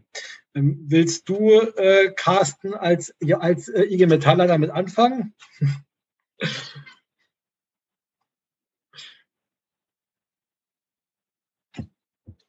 Ja, das kann ich gerne machen, aber ich bin natürlich weit davon entfernt, der Metall Ratschläge zu geben. Bin ja auch so ein kleines Mitglied. Wünsche hast du vielleicht. zahle meine 1% Schutzgeld und von daher passt das schon. Nein, ist natürlich Quatsch. Ähm, ich glaube, was wir dringend brauchen, ist wieder das Gefühl, gemeinsam Selbstwirksamkeit zu spüren und auch nach vorne zu bringen, weil wir, glaube ich, schon eine große Kraft entwickeln können, wenn wir uns einig sind bei den Punkten, die es, wenn es darum geht, uns für die Kolleginnen und Kollegen einzusetzen, sozusagen Schutz und Gestaltung wirksam werden zu lassen und die neuen Fragen, die tatsächlich stehen, dann auch einfach mal emotional und streitig nach vorne zu bringen und auszudiskutieren. Weil es ist natürlich so, dass du auch mit einer, mit einer paradoxen Intervention durchaus weiterkommst, als immer nur zu sagen, Deutsche kauft den deutschen Diesel und es wird schon irgendwie werden das rettet uns kein Stück und wir werden in den nächsten Jahren schneller unter die Räder kommen, wenn wir nicht aufpassen, als wir gucken können, weil das werden dann andere für uns regeln. Und wenn wir, wenn wir wirklich eine Antwort darauf haben wollen, wie können denn Arbeitsplätze im Industriebereich mit gut organisierten Kolleginnen und Kollegen auch tarifvertraglich abgesichert werden, dann wird das nur so gehen. Wir müssen diese Widersprüche aushalten, wir müssen sie ausdiskutieren, um dann gemeinsam nach vorne zu gehen und sagen, ja, dafür streiten wir uns, dafür gehen wir nach vorne und wir versuchen in den komplexen Herrschaftsverhältnissen, die wir so nun mal haben, auch Dinge zu erreichen. Dafür braucht es einfach die Auseinandersetzung und den Diskurs unter Beteiligung aller Fachkräfte, die wir dafür kriegen können. Natürlich aber auch mit den Widersprüchen, die das einfach nur mit sich bringt. So, und dabei die Kolleginnen und Kollegen ernst zu nehmen und nicht andauernd von, ich meine, Beschlusslage ist ja wie immer super. Wir haben ja tolle Kongresse mit riesigen Aktenbergen. Gut, mittlerweile machen wir das ja digital, aber werden dadurch ja nicht kleiner, die großen Beschlüsse. Ähm, es braucht schon ein bisschen mehr als diese Sachen einfach nur zu beschließen. Und ich glaube, wir müssen uns über ein neues Befähigungskonzept in unserer Organisation Gedanken machen, wie wir tatsächlich all die Ressourcen, die wir haben, wir haben eine Menge Geld, wir haben eine Menge tolle Kolleginnen und Kollegen, die dafür bezahlt werden, für diese Organisation zu arbeiten. Wir haben eine Menge tolle ehrenamtliche Kolleginnen und Kollegen und auch Menschen, die uns inhaltlich nahestehen aus allen Fakultäten. Ähm, wäre auch bescheuert, wenn wir das nicht hinkriegen würden, das nach vorne zu treiben und dann auch mitzukriegen. Und vor dem Hintergrund, glaube ich, wäre das was für die Zukunft. Das in der Liste fand ich eine schöne Idee. Was wollen wir eigentlich alles nicht mehr haben? Kann man, glaube ich, eine Menge draufschreiben und das in einem beteiligungsorientierten Prozess nach vorne zu kriegen. Natürlich mit dem nötigen Abstand, ist ja klar in der heutigen Zeit. Aber das wäre wär was, wo man tatsächlich dran arbeiten könnte. Und wie gesagt, zurzeit haben wir nichts, was diese Fäden verbindet und diese Debatten. Das wäre, glaube ich, etwas, daran zu arbeiten, darüber nachzudenken, was uns tatsächlich nach vorne bringt. Vielen Dank, Carsten. Äh, dann würde ich den Ball zu dir, Klaus, spielen. Also was äh, wünscht oder rätst du der IG Metall für die Zeit nach Corona? Also ich bin von einem wichtigen Gewerkschafter kritisiert worden als selbsternannter Berater. Da bin ich jetzt mal ein bisschen vorsichtig mit, mit Ratschlägen. Äh, ich, ich bespreche einen Punkt an, den, den Carsten mit erwähnt hat äh, und der weit unterhalb jetzt von Krisenanalyse und so weiter liegt.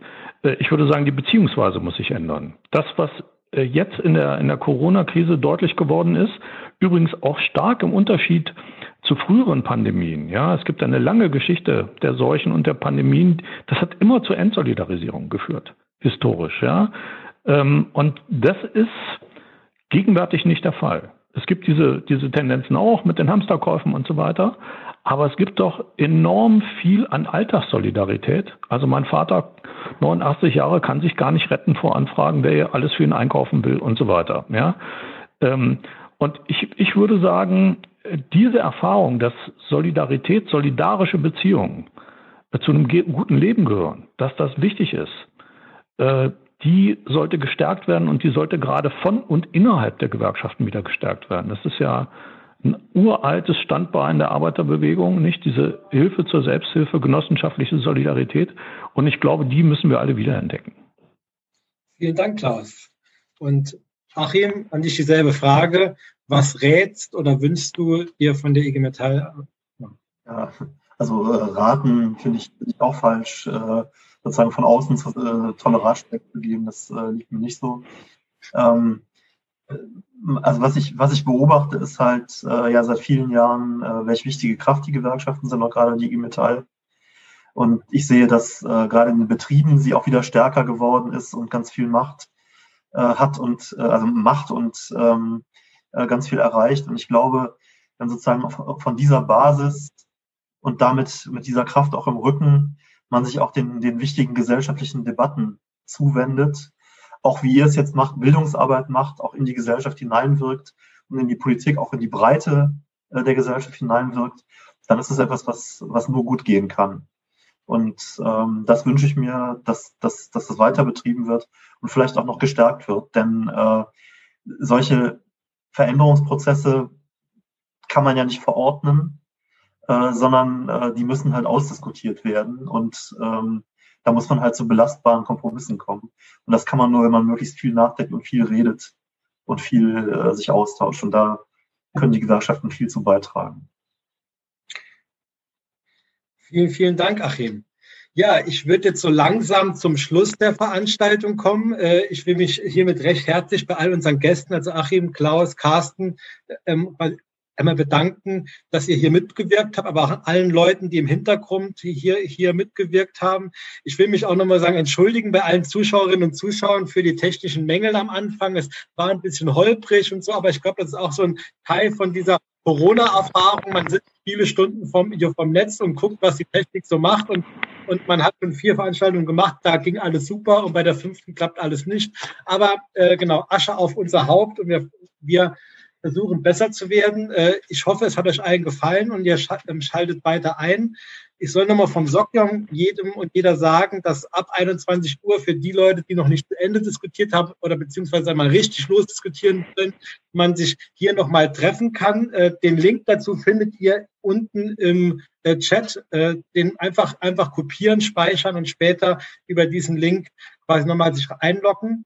Und wir haben ja noch ganz, ganz viele weitere tolle Veranstaltungen. Nächste Woche werden wir zwei ähm, quasi Veranstaltungen haben. Wir werden am Dienstag eine Veranstaltung zum, ähm, haben, ähm, quasi mit dem Titel das Geschlecht der Corona-Krise, ähm, wo auch unsere äh, zweite Vorsitzende, die Christiane Benner, ähm, mitdiskutieren wird mit Leuten aus der Politik. Wer genau wird sich noch rausstellen, aber ihr bekommt eine Mail. Und am Donnerstag haben wir auch ähm, ein Forum zum Thema Zukunft der Arbeit da ist, die, ähm, da ist der Florian Butollo und die Nicole Meyer-Hutscher, die sagen, hier nochmal diskutieren werden ähm, zum Thema Zukunft der Arbeit. Also es bleibt spannend, es bleibt schön. Ähm, genau, bleibt gesund und wir sehen uns alle hier an dieser Stelle nächste Woche und vielen Dank.